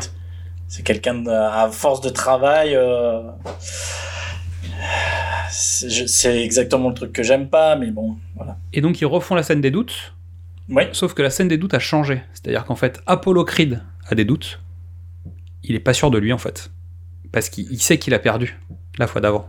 Hmm. Il, a, il a perdu le combat. Psychologiquement, il l'a perdu. Et donc il part avec une carence de victoire en fait. Il, perd en- il arrive en perdant. Surtout, quelque chose qu'on n'a pas évoqué sur le premier, c'est que. Et que Stallone utilisera tout au long des. Tout au long des films, surtout sur le 4. Le premier combat, ça commence où tout le monde fait Creed, Creed. C'est très, c'est, très discret, mais en fait, le public crée Creed et à la fin passe pour Rocky. Pendant le match même. Pendant le fait, match. il se fait huer petit à petit Voilà. et les gens passent du côté de Rocky. Mais le, mon- le montage du premier film est, est trop rapide, l'ellipse elle est trop rapide, ça va. Mais voilà, le public passe vers Rocky. Et même durant la conférence de presse euh, où ils sont tous les deux, dire lui il est hyper, Creed, il est agressif. hyper agressif. Et Rocky, euh, bah, qu'est-ce que tu vas faire de la prime? Bah, J'ai payé le loyer. Enfin, tu peux pas faire plus humain, populaire, euh, homme du peuple, quoi. Puis il dit ouais, Polly, je vais t'acheter une montre ou je sais plus quoi. Voilà, il y a un etc. truc euh, assez basique quoi. Tu peux, voilà, c'est une évidence, le, la victoire euh, humaine, symp- le capital sympathie, il est déjà ch- chez Balboa, donc c'est fini. Non, mais je pense que c'est ça le problème de, de Apollo, c'est qu'il a besoin de lui se confronter à lui-même. Qui était le problème de Rocky dans le premier, hein. c'est-à-dire qu'on a un peu inversé les rôles sur le truc. Et pendant ce temps-là, Rocky, lui, il a peur, mais il a peur au niveau de la santé. Je pense que c'est ça qui l'inquiète en fait, parce qu'il sait que si jamais il se loupe sur le match et qu'il perd son œil, etc., en fait, il aura plus les moyens d'entretenir sa famille. Et il était déjà personne, et sans le ring, il sera encore moins quelqu'un. Et donc il va mettre toute sa famille en danger. Le combat arrive. Maintenant, il est temps de savoir. Donc Apollo, il arrive, il est gonflé à bloc, il est au taquet. Mais Balboa aussi. Donc il a mis moins de temps à s'entraîner, hein, mais il arrive en super état de forme. Je sais pas comment ils ont fait en quelques jours, mais bon. Il y, a- il y a des problèmes de temporalité dans le film, c'est-à-dire Oui. que on sait pas combien de temps le coma de, de, de Adrian a duré. T'as l'impression que ça a duré des semaines, alors qu'en fait c'est peut-être pas le cas, ça a peut-être duré Ah quelques non, jours. Tu vois bien que le petit, quand ils apportent le petit, Bah il a des cheveux. euh, mais il est né avec des cheveux. Oui, il est né avec des cheveux. Mais tu vois, il y a, C'est quelques jours de combat. c'est ça. Mais pas- sauf qu'en fait, par rapport à la temporalité du film, ça prend un tiers du film, quoi, tu vois. L'attente. Oui. Et, et donc, résultat, en fait, t'as un temps où tu te dis, mais attends, mais le match, c'est quand? C'est dans deux semaines, c'est dans un mois, c'est dans trois mois? Tu sais pas combien de temps il s'est entraîné. Donc, t'as ce côté un peu euh, branlos. Juste avant le match, en fait, Apollo, il est dans les coulisses, il s'entraîne, il est à fond, il est dans son état d'esprit et machin. Rocky, il est pas là. Rocky, il est en train de se balader, il était faire un bisou à sa femme. Ah bah, il va voir le curé, qui les a mariés. ouais. Il l'appelle à la fenêtre en lui disant, ouais, on sait jamais si jamais euh, je gagne possible pas. d'avoir une bénédiction. Et en fait, il arrive 5 minutes avant le combat. En fait, c'est l'impression que ça donne. Bah parce qu'il est, parce qu'il le dit lui-même dans la conférence de presse. euh, il est content de jouer au Spectrum parce que c'est à 15 minutes à pied. Et donc, comme tous les mecs qui sont à côté, bon, bah, il est en retard, quoi. Exactement. Et pour le principe, donc, il arrive à la dernière minute. Euh, Mickey lui dit, mais qu'est-ce que tu fous? Tu vois, il était en train d'attendre dans le couloir tellement il était inquiet, quoi. Et ça repart, donc, dix mois plus tard, entre la fin du premier et donc le combat du deuxième. Euh, Ivan, à nouveau sur son peignoir, qui est à la bonne taille cette fois-ci. Donc, euh, comme on disait sur le premier, il est escorté par la police, la foule crie son nom. Je l'ai noté, hein. Ouais. c'est important. Apollo, il est déterminé, mais il parle beaucoup. Il essaye de se convaincre qu'il va gagner. Mais il essaye de se convaincre. Donc Rocky est beaucoup plus zen, même s'il n'est pas forcément sûr de lui à 100%. Mais il sait qu'en fait, il est prêt. En tout cas, il peut pas être plus prêt à ce combat. Mais d'ailleurs, c'est un récurrent de Rocky, hein, c'est-à-dire à chaque combat, celui d'avant était. C'est un peu comme dans Dragon Ball. hein. Euh, à chaque fois, le, le méchant est plus fort que celui d'avant, mais à chaque fois, il arrive au- à peu près au même niveau de, de préparation. Donc Rocky doit boxer à droite jusqu'à ce que Mickey lui donne l'autorisation de faire autrement et surtout il lui dit protège ton œil. Mais alors ça euh, dans Il Rocky y arrive pas. Non mais il arrive jamais en fait. C'est-à-dire que je regardais des, des boxeurs qui disaient mais en fait Rocky c'est l'anti-box. Ah non, mais C'est-à-dire il- que le principe d'un boxeur c'est d'éviter les coups alors qu'en fait dans Rocky lui Stallone il prend tous les coups possibles. Allez, viens, j'ai pas peur. Ah Ouais, c'est euh, c'est impressionnant. Donc, les gars, si vous voulez faire de la boxe et que vous savez pas, que vous regardez Rocky, Regardez bah, pas Rocky. c'est pas de la boxe. voilà. Euh, donc, Rocky s'écroule très vite après avoir servi de punching ball humain à, bah, clairement à Apollo. Et en fait, ça dure. Euh, donc, il a des doutes, mais il sait qu'il est en forme. Et lui, Apollo, il doute parce qu'il n'arrive pas à l'allonger, en fait. Parce que tout son entraînement, c'est basé sur un truc il doit pas tenir plus de 3 rounds. C'est ça son job. Ouais. Et Apollo s'est entraîné pour ça. Il s'est entraîné uniquement pour dire je vais le puncher si fort qu'en fait ce mec il se relèvera pas après 3 rounds. Je vais tout donner dès le début. Voilà. Et donc ça ils l'ont piqué à Foreman. Et en fait c'est comme ça qu'Ali a battu Foreman. Oui. En fait Ali s'est entraîné pour prendre les coups, pour tenir. Et en fait il a épuisé Foreman. Et une fois qu'il a épuisé Foreman il l'a démonté. Et donc ils se sont inspirés de ça pour Rocky 2. Non, mais c'est. C'est la même structure. C'est-à-dire que tu as les deux premiers rounds complets. Et ensuite, tu as une ellipse. Euh, L'ellipse est différente. Elle est différente parce qu'on revient à la- au round à 11. En fait, on voit 11, 12, 13, Non, non, 14, en fait, 15. Il y a plus de choses. En Dans fait, le tu premier, t'avais, plus. t'a- t'avais une ellipse avec euh, la nana qui est déguisée en statue de la liberté, Oui. où on passe du, du 3 à 5, à 7, à 11, et, il et on voit rien. C'est juste une ellipse comme ça. Là, tu vois des bouts de, moments à l'intérieur un montage de, de ce qui se mettent dans la gueule euh, l'un et l'autre. Mais t'imagines qu'en fait, peut-être c'est là qu'ils ont fait les 45 jours de tournage. Mais Ça se trouve, ils ont tourné tout le combat. Je crois pas, mais. non, mais tu euh, vois, peut-être qu'ils s'étaient pas montés à mais- ce point-là et qu'il doit y avoir d'autres. euh, La, la, la, la boxe dans les deux premiers rounds du deuxième film est plus impressionnante que celle du premier. Parce que parce que il- Apollo il va il y va directement. Il n'y a pas de j'étudie je sais pas trop quoi je Ouais, puis je fais le mariole, je c'est-à-dire que. prends la taille de mon adversaire. Ouais voilà.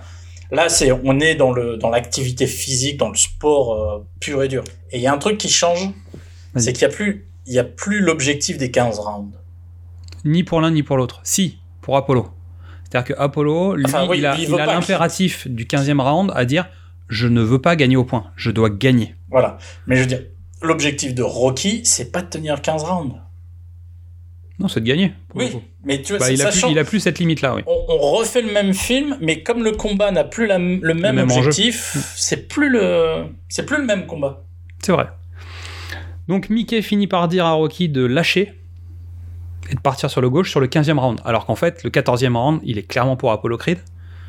C'est-à-dire que Rocky s'est fait démolir. Dans, dans, dans, le, monta dans le montage de l'ellipse, euh, on, on entend les commentateurs qui disent Ah, celui-là Ouais. Rocky Il se fait compte- en fait, démonter il- pendant les deux premiers Il combats. compte les points. Rocky se fait démonter sur les deux, et puis petit à petit, il revient, et puis on entend Ouais, ce, ah, bah ce round-là, c'est pour Rocky, et machin, etc. Parce Il qu'en fait, il se rappelle du combat précédent, donc il- les commentateurs ne sont plus à découvrir Rocky, ils sont en train de compter les points, de savoir qui, à la fin des 15 rounds, va gagner le match. Puisque, en général, les arbitres attribuent, en fait, comment, comment, comment ça fonctionne, ils prennent, les, ils prennent les 15 rounds et ils attribuent chaque round à un des deux combattants. Donc il peut y avoir des matchs nuls, mais je suis même pas sûr que ce soit possible. Mm, Non, Et c'est rare. 15. Et à la sortie, on fait une addition simple, et celui qui a le plus de points, il gagne. Il y a trois arbitres. Il y a trois Euh, mecs qui oui, filent des points. Aujourd'hui, il y a trois. Alors, en fait, c'est chaque coup qu'il porte, chaque coup qu'il porte, qui est pas bloqué, est comptabilisé. Donc, euh, celui, si t'as mis plus de, si t'as touché plus que l'autre, si t'as fait tomber plus que l'autre, tu gagnes des points. En fait, pas. T'as une série de points en fait qui vont en face. Et donc Mickey donne l'autorisation à Rocky de redevenir gaucher. T'as le droit de redevenir gaucher, vas-y. Et donc là, euh, les deux sont un peu HS et euh, Rocky met une série de mandales à Apollo au point où le dernier uppercut, Ah, mais crochet, deux, crochet, c'est- c'est- c'est- ils s'enchaînent. l'un et Le dernier round, c'est Rocky qui défonce, Apollo qui revient, Rocky qui revient. Et en fait, à un moment, il lui met un crochet Ouais. si fort que Apollo s'effondre, mais que Rocky lui-même perd l'équilibre et tombe au sol. Les deux sont au sol, le compte démarre. Rocky commence à se relever, mais il a du mal à attraper la troisième corde pour remonter.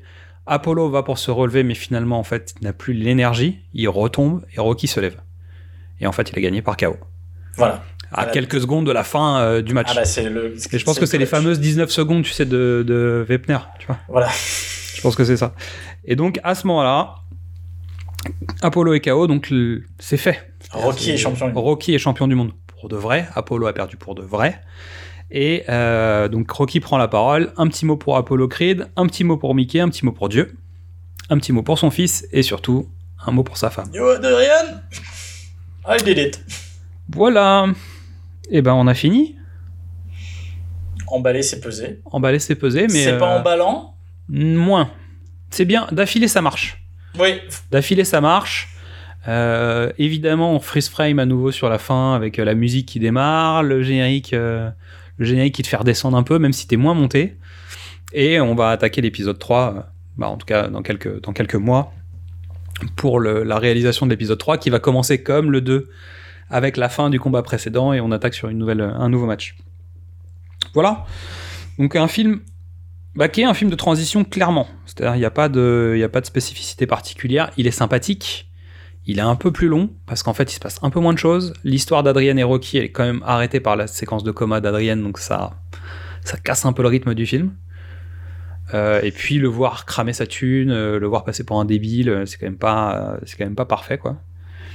Mais, alors je suis d'accord, mais en même temps, le- il est limité. Il a des limites, donc il, il est confronté à ses limites.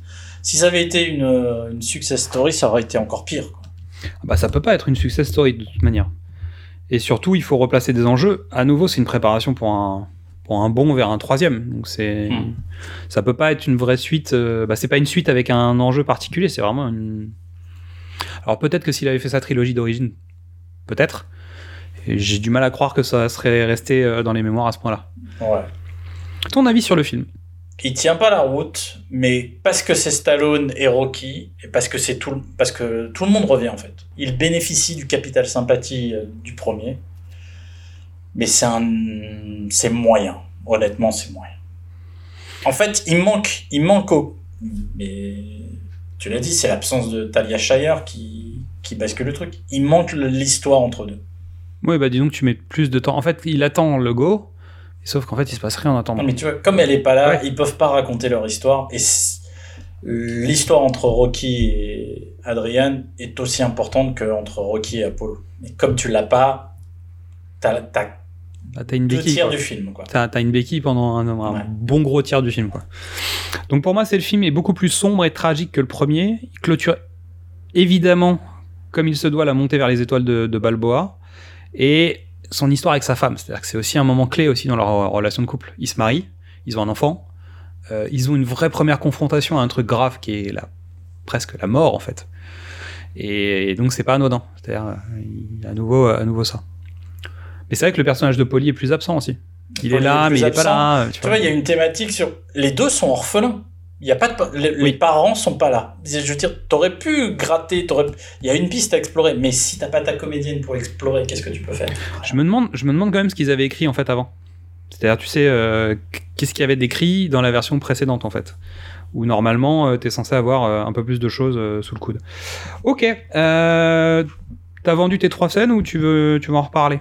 Non, j'en ai vendu que deux. La troisième, je t'avoue que j'ai pas de préférence particulière. J'ai pas de troisième grande scène. Moi, le combat, euh, le dernier round, il est le, le chaos. On se lève, alors que tu sais pertinemment ce qui va se passer. J'ai encore les tripes euh, qui se tendent. Voilà. Moi, je suis plus tourné vers autre chose. C'est-à-dire que sur les, les trois scènes que je préfère, pour moi, il y a la recharge d'emploi et la séquence du tournage de pub qui, pour moi, sont ultra marquantes parce que c'est des moments qui sont vraiment durs, des, moments de confrontation. Aussi bien, alors pour la pub, on est, on est sur Rocky et son personnage. Euh, la recherche d'emploi, c'est plus contextuel de l'époque. C'est-à-dire que tu te rends compte aussi de la difficulté que ça a dû être de trouver un emploi quand t'as pas de diplôme, quand t'as pas de machin, etc. dans une époque qui est très sombre. Euh, et après, bon, il y a le, tu vois, le training montage euh, qui, qui me fait toujours marrer, tu vois. Mais même si vraiment on est dans un, on commence à pas être dans la parodie, mais dans la citation. Ouais. Ça, pourra devenir une parodie plus tard, et ils esquiveront le truc quand même. Dans le 3, ils esquiveront le truc dans le 4, ils, esqui- ils esquivent aussi dans, les autres. Ce qui est moins le cas avec Creed, je trouve.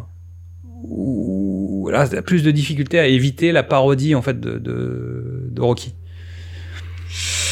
Il arrive à éviter les écueils dans les autres films, hein, ce qui est quand même fort parce que euh, bah, parce qu'en fait euh, le training montage euh, c'est toujours le même.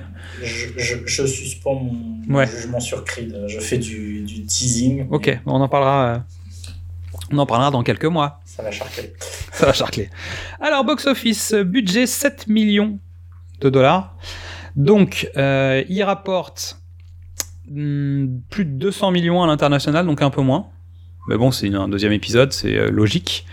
Alors, là où euh, on a un ratio quand même de 2860%, hein, Oui. ce qui est pas mal, surtout sur une production où aujourd'hui, bon, euh, voilà, on n'est pas sur des ratios comme ça. Rocky 1, il avait fait 20 000%. Ok. Donc là, on est sur des ratios qui tuent quand même. Donc en France, il a fait euh, 240 000, de- 240 000 entrées euh, à sa sortie initiale en 80. Il a fait 194 000 entrées en 83 à la ressortie de Rocky 3, avec la sortie de Rocky 3. Et en tout, ça fait un peu plus de 500 000 entrées. Donc même le 2... euh, C'est pas beaucoup. Hein. non, parce que le premier, on avait dit 670. Là, on est à 512. euh. Après, c'est un deuxième épisode. hein. Les seconds épisodes, c'est rare que c'est.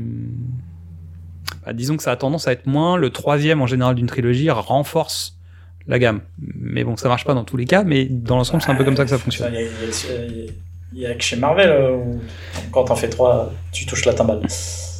Et c'est le plus mauvais score de la saga. Et pourtant, il y a le 5. Et pourtant, il y a le 5. Comme quoi Ouais, mais le 5, on l'avait vendu comme étant le dernier. Donc, euh, Ah bah c'est sûr, non non mais c'est sûr. Après il y a eu un temps aussi entre euh, le 4 et le 5, euh, il y a plein de choses, il y a plein d'enjeux, c'est-à-dire qu'il y a des nouvelles générations qui ont découvert le film, donc c'est c'est toujours pareil aussi. hein. Étonnamment en fait on parle beaucoup de reboot, remake aujourd'hui, mais finalement Rocky, euh, bah, c'est quasiment un des premiers à avoir fait ça. On en parlait sur SOS Fantôme aussi, mais Rocky est le premier à avoir fait une saga euh, qui se réinvente, qui se copie, qui se, re- qui se redessine, qui... Il y, en a pas d'autres qui ont fait ça. Bah surtout, c'est le premier de la gamme, c'est-à-dire que SOS Fantôme arrive plus tard. La plupart des sagas dont on parle souvent, les Star Wars et compagnie, arrivent après en fait. Non, mais Star, Star Wars, c'est une euh, trilogie. 77. donc, euh, Oui. Rocky 76. Ouais. Donc c'est le, le vrai premier, et surtout le vrai premier à garder ses conditions. C'est-à-dire à, à se traîner un truc où tu peux pas aller à- ailleurs en fait. Tu- tu- Ah bah. Autant SOS Fantôme, on a vu, euh, ça peut partir dans plein d'endroits. Rocky, c'est Rocky, c'est-à-dire que tu peux pas faire autre chose qu'un mec qui va se battre sur un ring, quoi. Alors que Star Wars, tu peux aller visiter d'autres univers, Ouais, euh, tu vois, tu peux faire d'autres choses. Euh, bah voilà. Donc de toute manière, bah, je pense qu'on on va, on va arrêter cet épisode parce que c'est la fin là. Ça y est, le Ouais. gong a sonné. Puis, Bah, euh, je sais pas combien, 3h30. Est-ce qu'on a tenu la distance? Bah, je pense qu'on a tenu les 15 rounds là. La question c'est est-ce que les poditeurs et poditrices vont tenir la distance? Donc on se retrouve bientôt. Alors on vous dit pas dans quel format on va, on va gérer parce que vous imaginez bien qu'entre nous ça nous fait marrer. Vous avez quand même une idée. Vous savez que le prochain s'appelle l'œil du tigre, qu'on a un titre phare, pharaonique même, euh, qui accompagne le film.